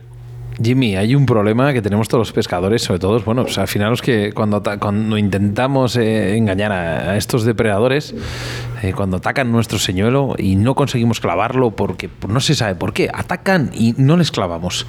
Eh, Ah. ¿qué, qué- qué es lo que, ¿Qué es lo que hace Jimmy para, para poder engancharlos, para poder clavarlos? El ¿qué- tema es ver, lo primero ver cómo se ha tirado al señuelo y a lo mejor es pensar, déjalo quieto y que se lo coma hasta adentro. ¿Y si le dejas quieto y no se lo comen? Si le dejas quieto y no se lo come, intenta moverlo poco y ver cómo actúa. Realmente hay que ver cómo actúa, hay que enrabietarle. Y hay muchas veces que es lo que te digo, cuando ya ha comido tiene la adrenalina dentro y quiere comer. Entonces, en cuanto lo vea quieto, va a pensar que lo ha golpeado y se lo va a comer. Mira, yo personalmente, o sea, sí que es verdad que eh, practico más la pesca de depredadores eh, fuera de temporada de, de salmónidos. También, también pesco, ¿me entiendes? A- en la temporada de salmónidos, pero bueno, lo practico más fuera. ¿Por qué? Pues bueno, pues al final, pues por, por circunstancias y, y por un poco por ámbito. Eh, pero sí que es verdad que tengo una duda muy grande. Eh, el señor duro o el señor blando. Eh, llego a, por ejemplo, aquí el canal de Castillas o, o canal de Castilla o el, o el río Pisuerga o el Duero mismamente. Voy a pescar y, y realmente no sé qué es lo que más puede engañar al pez. Un señor duro o un señor blando. ¿En qué tipo de circunstancias podemos em, utilizar uno u otro? Es que eh, para mí Realmente tienes que ver las condiciones de la velocidad del agua o si, por ejemplo, estás pescando en el piso acá en el río, tienes que ver la condición de la velocidad del agua para presentarle al pez como tú quieres pescar. Pero o sea, realmente yo creo que depende de la velocidad del agua. la velocidad del agua tiene que ver mucho, porque si tú vas con un señuelo suspending y de repente se lo paras delante a un lucio, por ejemplo, en el pisuerga, y, y la corriente se lo lleva un poco, a lo mejor el lucio lo ve extraño, o incluso el pescar a contracorriente o a favor de corriente. Cuando vivía en Inglaterra, por ejemplo, a las fluviati les encantaba el, el a favor de corriente, el que el señuelo se quedara muerto. ¿Sabes? Y pescabas a, co- a favor de corriente, que el señuelo piensa que se mueve mucho más y que hace una vibración, y las fluvis no les gustaba allí, no, vamos, no cogían ni una, cogían solo los lucios así. ¿Te gusta pescar las fluis? Eh, sí, la verdad que es un pez que me gusta mucho. Me gusta pescar donde voy y como he viajado tanto, Tú como yo. es que no he parado. Dices, no he parado. si salgo y voy a pescar, me gusta pescar. No, no me gusta ir ahí tampoco. Hombre, eh, Yo, vamos, yo creo que, mira, ahora mismo el coche, el coche que, claro, evidentemente por ahora no puedo conducir, en mi coche hay una caña. Aunque no pueda, pero hay una caña. Y siempre que salía a trabajar, pues salía con todos los equipos de las marcas que tenía que enseñar a los clientes y como, como no siempre llevaba una caña preparada para poder pescar donde fuera. Y al final, pues, te vas a lo que más te gusta y al estilo de pesca que más te gusta pescar a ti. ¿Cuánto tiempo llevas sin pescar? Eh? Pues ahora mismo más que nunca en, en 15 años y pues son casi 10 meses. El día 2, el día 2 hacen 10 meses. Yo, yo creo que eh, Raúl Rodrigo la ha grabado, ¿eh? ¿Te ha grabado? Sí, sí. ¿Verdad? Sí, ¿Dónde, con dónde Canal te grabó, eh, Jimmy? Con los siluros en Caspe. Silos en Caspe. Oye, Y luego también en Orellana, pescando en Orellana con mi barco sin pegatina. ¿Hace cuánto? Pues con el barco sin pegatinas hace más de cuatro años. Fíjate, sé que me va a decir Sebas que sí, entonces eh, me, atrevo ¿no? a decirlo en la antena. Eh, cuando estés, cuando, cuando tú te encuentres bien y, digas, "Mm, tengo ganas de pescar, puedo hacerlo, vamos eh, Río de la Vida con nuestras cámaras y hacemos un documental. Vale, perfecto. Yo, vamos, estoy preparando ya una férula que me han hecho de una mano para dormir. Cuando pase la siguiente operación, he dicho que espero que en verano poder pescar al vertical, aunque sea un ratito. Sobre todo para esa superación, ¿no? También de, de estas personas que, que lo he dicho al principio, ¿no? Que tengan algún, bueno, pues eh, que estén deprimidos, que no se quieran levantar de la cama, ¿no? Y que vean ¿ah? la, la energía que tiene ahora mismo Jaime Pacheco, ¿no? Para, para seguir adelante y que además a través de un deporte como es la pesca, que yo creo que, que creo que nos cura a todos. Sí, la verdad que sí. He llegado a irme con 40 de fiebre y venir nuevo. Bueno, hemos hablado de señuelos, pero es que hay algo muy importante, como son los colores. ¿Crees que existe una relación de colores dependiendo de las profundidades de los escenarios que estamos pescando? Mm, en principio sí. Hace ya unos años ya empecé a leer unos cuantos libros americanos y ahí va, que se me cae el móvil. Y en principio sí tiene que ver un poco los colores, pero tampoco mucho porque realmente ven como opacidades. Realmente ellos ven como ven otro pez con la silueta y al final es que el color, sobre todo si te vas a profundidades y a los a cambio de los colores de agua. Realmente lo hacen más llamativo para que el propio pez también lo vea y lo intuya mejor. Es un debate, Pero ¿eh? sí. es un debate, ¿eh? esto, ¿eh? Quiere decir que sí, yo creo que sí. Hay gente, por ejemplo, que le gusta pescar en invierno por debajo de 10 metros. Yo es que me encanta pescar por debajo, profundo, pero me gusta sacar los peces despacio porque al final también con la con unos estilos de estilos de pesca de pescar muy hondo realmente hay mucha gente que, que la falta de conocimiento al final hace que el pez sufra también evidentemente No y sé una vez es muy difícil de recuperar en un pez a no ser que pues que más o menos haya estado controlado Tanto Sebastián como Jesús Martín, que tenemos aquí al lado, no sé si, si os acordáis, ¿eh? de una entrevista con Joana Arnal, ¿eh? con, con esos libros de, de- de las técnicas más modernas para la pesca. bla, bla, bla. No sé si le llegamos a preguntar eh, esta pregunta. Lo de la vejiga natatoria de los peces. la- Sí, no, no, lo de los colores. Ah, sí, sí, yo creo que sí. Yo- bueno, habría que estudiarlo, ¿eh? porque eh, eh, no sé, si, eh, ¿estudias también o has leído estos libros de Joana Arnal? Sí, sí he leído, sí he leído los libros, los libros de Jan. Este sabe también, ¿eh? Sí, sí, lleva muchos años y luego la verdad que al final Joan ha tenido la vida en sueño de, muchos pescadores, igual que otros pescadores que, que siguen compitiendo, que realmente se han ido retirando de la competición porque al final pues ha habido otras cosas y al final lo que hay que hacer es, como ha dicho también Oscar, es cambiar el- la mentalidad de la gente y, y hacer ver esto diferente. Porque realmente es un mundo que está cambiando. El conocimiento del Internet y que nos vea más gente pescar, al final todos aprendemos de todo y yo creo que nadie es perfecto y nadie sabe todo en la pesca. En cualquier estilo de pesca cualquiera te puede enseñar muchísimo. Y Jaime, tenemos amigos y amigos. Y por ejemplo, Eduardo Soria dice: Jimmy solo pesca con cuchería de lana roja. Nos han chivado lo, con lo que pescas. ¿Eh? Que nos han chivado con lo que pescas. Sí, sí, la verdad es que escucha, hay épocas, tengo, tengo muchas guardadas, pero le quito la lana. Sí, ¿Por, sí. por qué no? Oye, puedo, puedo tener muchas cajas de cucharas. La verdad que yo creo que tengo dos o tres cajas de cucharones grandes y de cucharas rotatorias. Porque hay muchas veces que, que la cuchara rotatoria funciona muchísimo. Vamos, tengo una cuchara de Sama que no se me va a olvidar en la vida. Que yo creo que cuando se iban a acabar, creo que me quedé con 20 cucharillas. Madre mía. Oye, que sigue, locura. que sigue funcionando la lana roja en las cucharillas. Pero No, no, no, yo le quito ¿eh? la lana, yo le quito la Ah. lana, le quito la lana y las pegatinas. Bueno, pues Eduardo, Eduardo, ya no, la lana roja ya pasó, ¿eh? Ya pasó. Bueno, este es el rojo del destello al final, como un pecerillo, pero vamos. El, el pez grande quiere un pez vivo, no, que es herido. Eh, al final, en los últimos tiempos, las competiciones de Black Bass están siendo más que criticadas, tú lo sabes, Jimmy, y, y sobre todo ¿por qué? ¿Por qué? Por la manipulación de los peces. Eh, aparte de pedir desde Río de la Vida tu opinión, eh, ¿crees que hay alguna forma de, de cuidar un poquito más los peces o que al final, eh, yo qué sé, atemperar un poco estas tempestades? Hombre, ahora el telepesaje se está llevando también, pero realmente en España es complicado.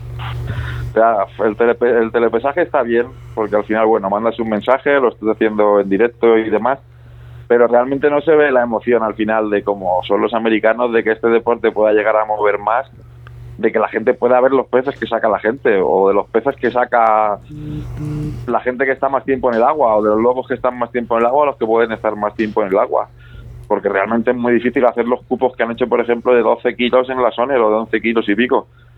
Evidentemente, las organizaciones creo que se tienen que poner mucho las pilas para que los peces estén a buen recaudo y, sobre todo, si los pescadores tenemos que proteger las especies que pesquemos. Si no lo protegemos, malo. Evidentemente, creo que también las organizaciones a lo mejor tendrían que empezar a ver las fechas, pensar un poco en las fresas, pensar un poco que en las épocas de en las épocas de calor, pues intentar no hacer competiciones. Yo he hecho competiciones en- con calor y he ido con tres botellas de agua congelada para que mis peces no sufrieran. Mm, también está en cada pescador mantener a sus peces vivos y, y mantenerlos cuidados. Evidentemente, si tienes un fallo en, en el barco de que se te joroba el vivero, no puedes entrar, estar metiendo agua o demás, que mínimo que lleves un oxigenador en el barco. Claro.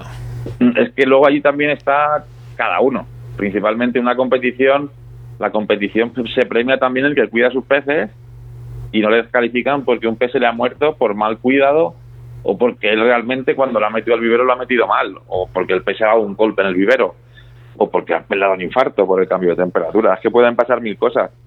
Yo ha habido competiciones de antes de irme a Inglaterra, te estoy hablando hace 12 años, de estar con José Antonio Belmonte y yo tenía que estar cuidando el pez una hora porque si no el pez se iba con el con un oxigenador puesto en la boca del pez a intentar reanimarle o dándole un masaje.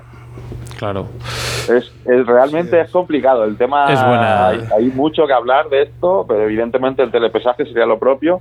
Pero yo creo que lo propio sería como los americanos, llegar a que haya un juez en cada barco y que el propio juez, pues con una tablet o con un móvil, le esté diciendo, hagan de sacar un pez, el pez pesa tanto. Que hay que cambiar muchas cosas en este ámbito, ¿eh? A Sí mí que es eso verdad. de las bolsitas de plástico ahí, llevarlos en bolsas y tal, aunque bueno, aunque sobrevivan los animales, ¿no? Pero no, Realmente, parece- si tú vas en bolsas y está preparado como, pues como las últimas competiciones que meten piscinas, y la piscina con una propia climatización con mangueras para que se vaya regulando la temperatura, tú vas con una bolsa de red que realmente el pez va al agua directamente y lo vuelves a meter en el agua.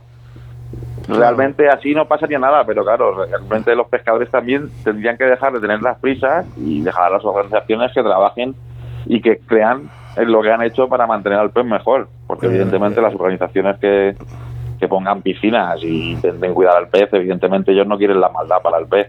Pero lo, lo idóneo sería que hubiera un control en, el- en la embarcación o la orilla, donde inmediatamente se devolviera el pez después de capturarlo. Lo lo idóneo sería un juez en cada barco. Sería lo y- más claro, es complicado. Imaginaros porque- cómo están las federaciones, ¿no? Que, que a nuestros, Ya, a claro, nuestros es que, claro, competidores tienen, que pagarse, ejemplo, tienen que pagarse todavía las plazas. sería lo más- Bueno, pero escucha, Pues muchas federaciones de 100 pagan... barcos meter a 100 personas en cada barco a controlar los peces. Jaime, al final, bueno, yo te, mira, te voy a poner el ejemplo de salmónidos. Muchas federaciones pagan un control por pescador, un control por barca.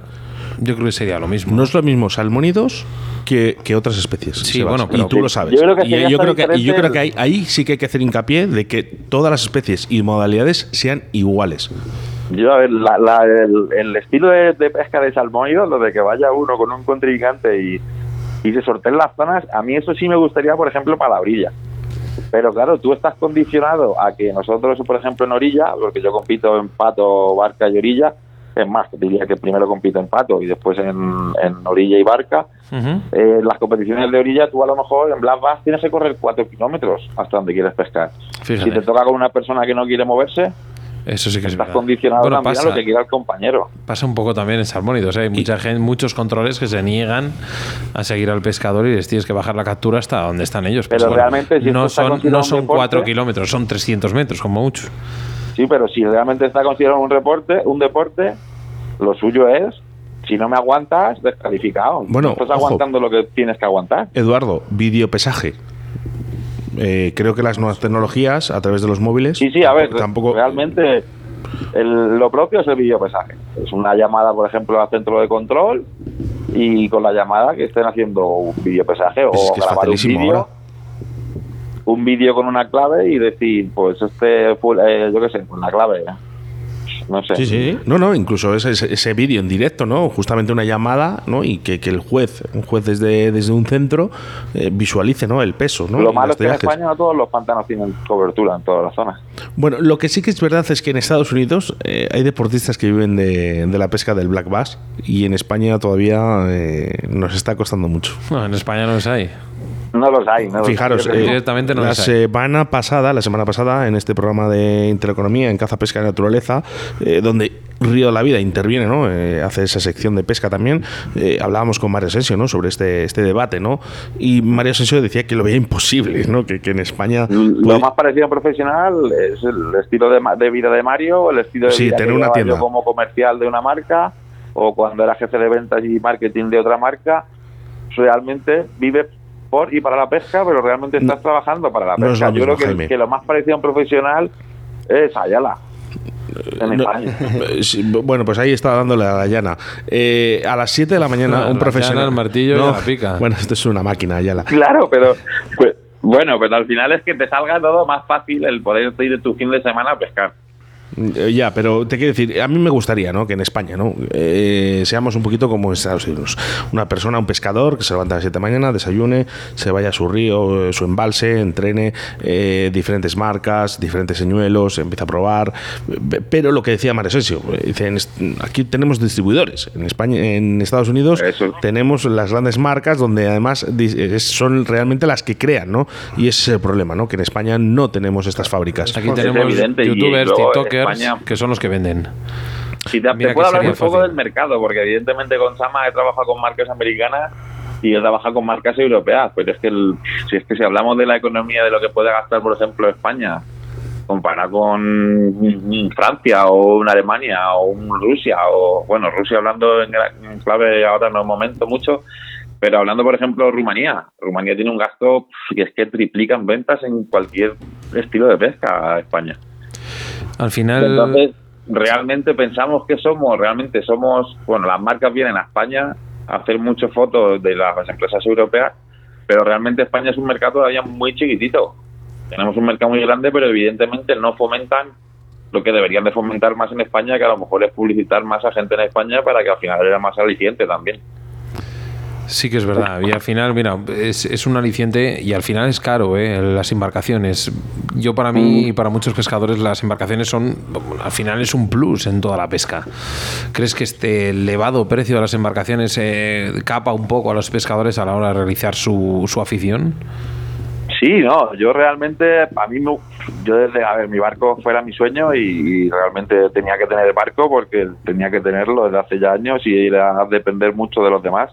Y realmente no quería depender de nadie a la hora de pescar yo a gusto o con quien se quisiera venir conmigo en ese momento. Pero al final es un gasto que, que, que realmente hay que tener y hay que poder gastar porque al final pues es todo, ya no es solo seguros, eh, navegación en España es una locura porque si lo tienes en el Guadiana, si vas al Tajo, imagínate tener del Guadalquivir, del Guadiana, del Tajo, realmente es un dineral y luego con el tema del mejillón cebra eh, es muy complicado el, el control de todo. Pero yo qué quieres que te diga, hay muchas veces que se pesca más de orilla que con barco. Y hay veces que no saco el barco y me voy de orilla. estoy contigo, Jaime. O porque a lo mejor quiero ver. Creo que son do- dos técnicas completamente diferentes, completamente diferentes, pescar desde orillas de barco, pero no quiere decirse que va a sacar más peces. Siempre el pescador siempre piensa que los peces están en la otra orilla. y esto, esto es, esto es igual. Una cosa que pensamos todos. ¿Están en otra orilla o nos están engañando? ¿eh? No, eso realmente ahí cuando pensamos que nos están engañando, a lo mejor es yo mismo me estoy engañando yo solo. Efectivamente. Bueno, quiero vamos a ver, vamos a andar un poco y al final hay muchas veces que es andar y ver las orillas para poder ver algo. Y cuando ves algo, poder actuar. Antes de acabar, eh, algunos mensajes que nos llegan a través de Facebook. Sebastián, ¿puedes leerles? Pues mira, ahora mismo estábamos, porque la verdad que nos están bombardea- bombardeando, tanto con mensajes para ti como por mensajes que... Por bueno, cierto, en Instagram no podemos leer mensajes en Instagram, ¿vale? Bien has escuchado antes, Jimmy, si has seguido el, el programa desde el principio, que hemos tenido al, al capitán de la selección española de Salmón y de Mosca, que están en el Mundial, que se está celebrando ahí en, en Asturias. Y bueno, pues entre, entre los mensajes vuestros, eh, tanto de Oscar y tal, pues bueno, los tenemos hasta arriba. Mira, hablando de ti, decían Antonio Araujo Estrada, Jimmy termina de recuperarte, coño. y baja Jaén, que volvemos a compartir el plato de paella. Eh, yo soy partidario de un juez por barco y solo de pesca en pesaje final el pez mayor por equipo. ¿Qué te parece esto? Sí y no, porque realmente si te llevas una hembra grande y la hembra es la que sufre, al final son las que más ponen. Sí, mira, Para por aquí mí sería... Tenemos ahí unos mensajes también de Óscar Florencio, ¿puedes Sí, leer? decía, de parte de Óscar Florencio y Daniel Martín, mucho ánimo para este luchador. Para mí, uno de los pescadores más competitivos que conozco. Cuídate mucho y espero que nos volvamos a ver en el agua. Por cierto, me tiene que decir cómo es cojones, es que es- son palabras que, bueno, entiendo, sabes que cuesta mucho decirlas, como cojones aletas boca abajo en el agua. Boca abajo en el pato. Sí, bueno, sí, eso llevo unos años haciéndolo porque tengo problemas en una rodilla que ahora es la rodilla que tengo artrosis. Pero, pero que se preparen que estoy haciendo ya bici a tope. ¿Sabes? Que lo primero que voy a presentarme es alguno de pato. Madre mía, cuando vuel- vuelves con mucha fuerza, Jaime. Sí, sí, sí, tengo ganas, tengo Sí, ganas. qué Una de las grande. cosas que dije en la UCI fue que quería volver a Bueno, ser campeón de el que, ponga, el que ponga caras, eh, ¿hay alguno que pone caras de estas de, de enfadado aquí en el Facebook? Oye, que, es- que si no le gusta lo que hablamos, que se vaya, ¿eh? que, que aquí estamos hablando de superación de, de Y Jaime. de pesca, que es lo que nos gusta. Mira, Juan Pedro Sierra García, un saludo Jaime desde Salamanca. Te debo una comida y un abrazo. Eh, bueno, supongo que este será amigo tuyo, ¿no? Sí, sí, también. Mucha gente también que conozco de las tiendas y al final gente que haces amistades y, Ramón y es lo bueno que tiene este mundo. Sí, Ramón Rodríguez Gregorio, como no, nos estaba, siempre está con nosotros, nuestro patrocinador Ricardo Vergaz Lozoya. Y Natalia Romero Vera decía, eres un máquina, un abrazo. Tony Nog, eres un ejemplar a seguir. Javier Pérez Adams, grande. Tony Nog, eres un grande. Al final... eh, Juan Pedro Sierra, estaba un saludo. Jaime, desde Salamanca. Te debo una comida. Un abrazo. Sí, sí, se agradece todo, la verdad. Bueno, pues eh, vamos a ir terminando, pero sí que es verdad que nos gusta indagar un poquito ¿no? en vuestras vidas y que nos contéis, bueno, pues un poco esa historia, ¿no? Esa, esa memoria que tenéis ahí en la retina ¿eh? y que nos cuentes esa anécdota que va a quedar grabada para ti y para siempre. Hostia, es que yo ahora tengo muchas, ¿eh? Uh, perdón por lo de la palabra. bueno, Oh. te dejamos, pero venga, de- de- dos. Yo es que ahora tengo muchas, pero la mejor de todas, que es que no se me va a olvidar en la vida, que se la, se la agradecería a mi nuevo padre también, fue la de súbete al barco. Y le dije, pero, pero ¿cómo voy a subir si tengo los brazos súper cortados? ¿Sabes? Que fue con José Luis Loughlin y va, bueno, es un poco así, pero es- me- lo recuerdo como gracioso porque realmente llevaba los dos brazos casi colgando. Madre mía. Y era como, ¿cómo voy a subir? Pero bueno, hay unas cuantas más, hay una divertida también, que estaba entrenando un campeonato de Extremadura, era febrero, que porque el campeonato era creo que era marzo, y estoy cruzando el pantano tumbado y había una manga de un club, de un club de 20 personas o así, de repente escucho un chico en la orilla, ya, socorro, socorro, cabrones, ayudarme, y de esto que me acerco a verle y el chaval, bueno, se había pinchado el pato, y, y el chaval temblando, el pobre, no sabía qué hacer, estaba a una orilla, que el pantano justo estaba lleno también, que bien Gloria tenía que estar lleno. Y cuando le llego al chaval le digo, siéntate en el pato que yo te llevo a la orilla.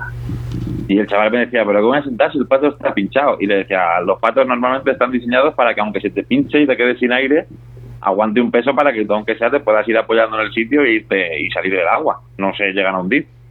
Pues le senté y me tumbé boca abajo y fui tirando de él y bueno, el chaval me lo agradece cada vez que me ve, me dice El Salvador. ¿Sabes? Supongo que supongo que esa historia tiene algo que ver para que también yo me salvara en el García Suelo. Qué bonito. Sí, sí, ha habido, ha habido muchas, realmente hay muchas historias y muchas anécdotas. La típica de tener que enganchar un señor en un árbol y ser un color especial de, de una marca en concreto y decir, tengo que cogerlo, subirte al árbol, clavarte dos potelas, bajar y, decirte los otros, pero ¿qué hace Jaime que estamos en marzo? Y tú decir, me da igual que es con lo que voy a pescar. Y ponerte a pescar y los demás no pescar y tú con ese señuelo estás sacando peces. Yo te voy a decir una cosa, Jaime, ¿eh? Que no quede como una anécdota o para el recuerdo, ¿no? Eh, ese accidente que has tenido. Yo creo que con la fuerza que tienes es una de las cosas que va a pasar por tu vida y va a quedar ahí, ¿no? Eh, vas a seguir tu vida adelante con la fuerza, eh, las personas y con la mente, con la mentalidad que tienes y la positividad. eh, vas a ser una persona que creo que vas a poder pescar perfectamente como cualquiera de nosotros y eso esperamos. Tenemos algo que hemos prometido en la radio, que cuando estés recuperado va el río de la vida a grabarte. Nos vemos, nos vemos, eso está hecha. Pues nada, al final, Jaime, esto, como digo yo, la vida es un ciclo, ¿vale? Entramos por un lado, salimos por otro, pero al final nos acabamos encontrando. Y Río de la Vida y Jaime Pacheco se acabarán, volviendo a encontrar seguramente. Mira, vamos a hacer una cosa. A través de Facebook ya quedan muy poquitas personas porque nos hemos excedido de tiempo, pero yo quiero aquí corazones para Jaime, ¿vale? Y mensajes de apoyo, ¿vale? Eso es lo que quiero ahora mismo, ¿no? Eh, ahora toda la gente que está aquí conectada aquí en Facebook, en Río de la Vida, quiero corazoncitos y mensajes para Jaime, ¿vale? Para que luego, cuando acabe la entrevista, que los lea. ¿eh? Esos mensajes de ánimo ¿eh? y que dentro de muy poquito para que esté con nosotros pescando. Jaime, Muchísimas gracias, chicos. Un placer, la verdad, haber podido compartir con vosotros la tarde y, y gracias a todos los oyentes también por, por estar ahí escuchando. eres muy grande. El Gracias a vosotros. el gran placer es vosotros. nuestro. Un abrazo muy fuerte. Un fuerte abrazo también para vosotros. Un saludo. Río de la Vida, tu programa de pesca en Radio 4G.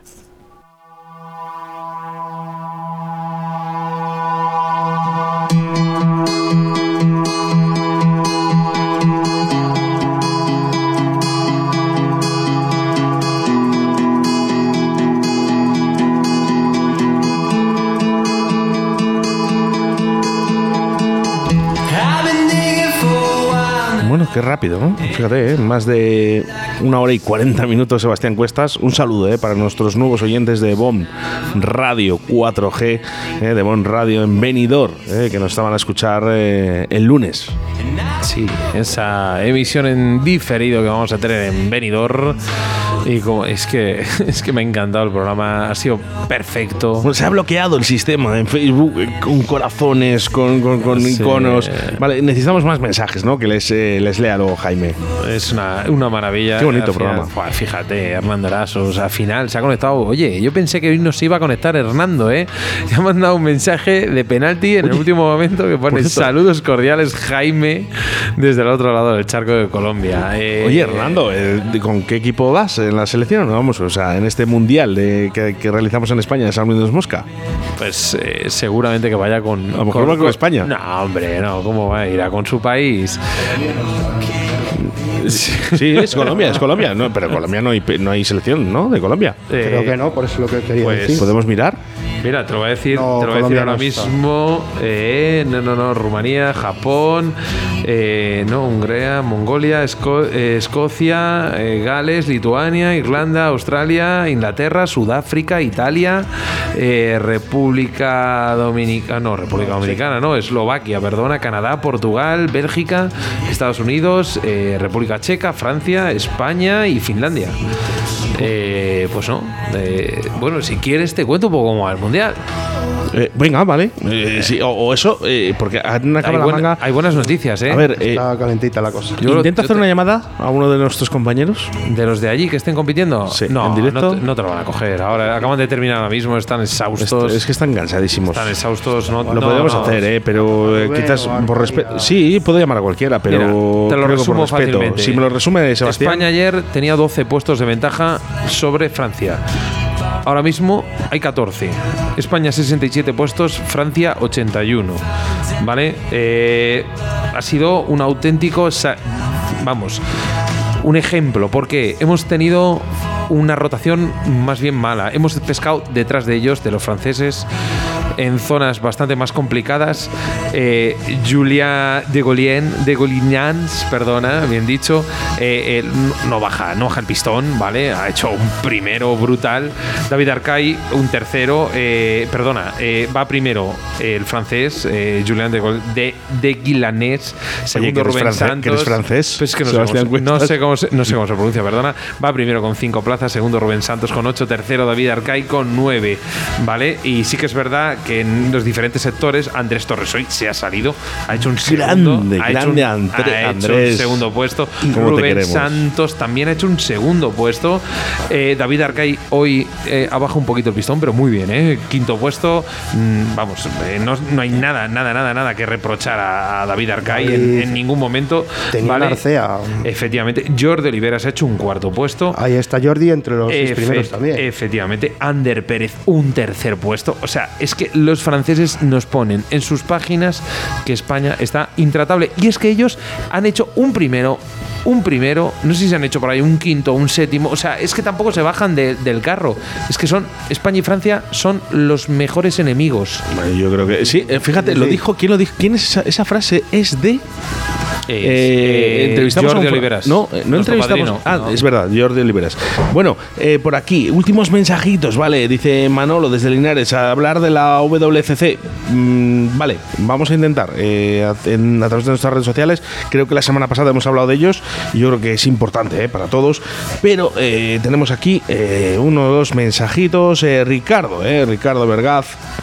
Buenas tardes, Oscar Sebas. Nada, pues quería felicitaros por el gran programa que, estáis haciendo. Nada, está súper interesante, me está encantando. Y nada, que sigáis así, como lo estáis haciendo. Y, y nada, pues enviaros un saludo. Y creo que Chuchi también está por ahí, pues otro saludo también para Chuchi. Vale, venga, un abrazo.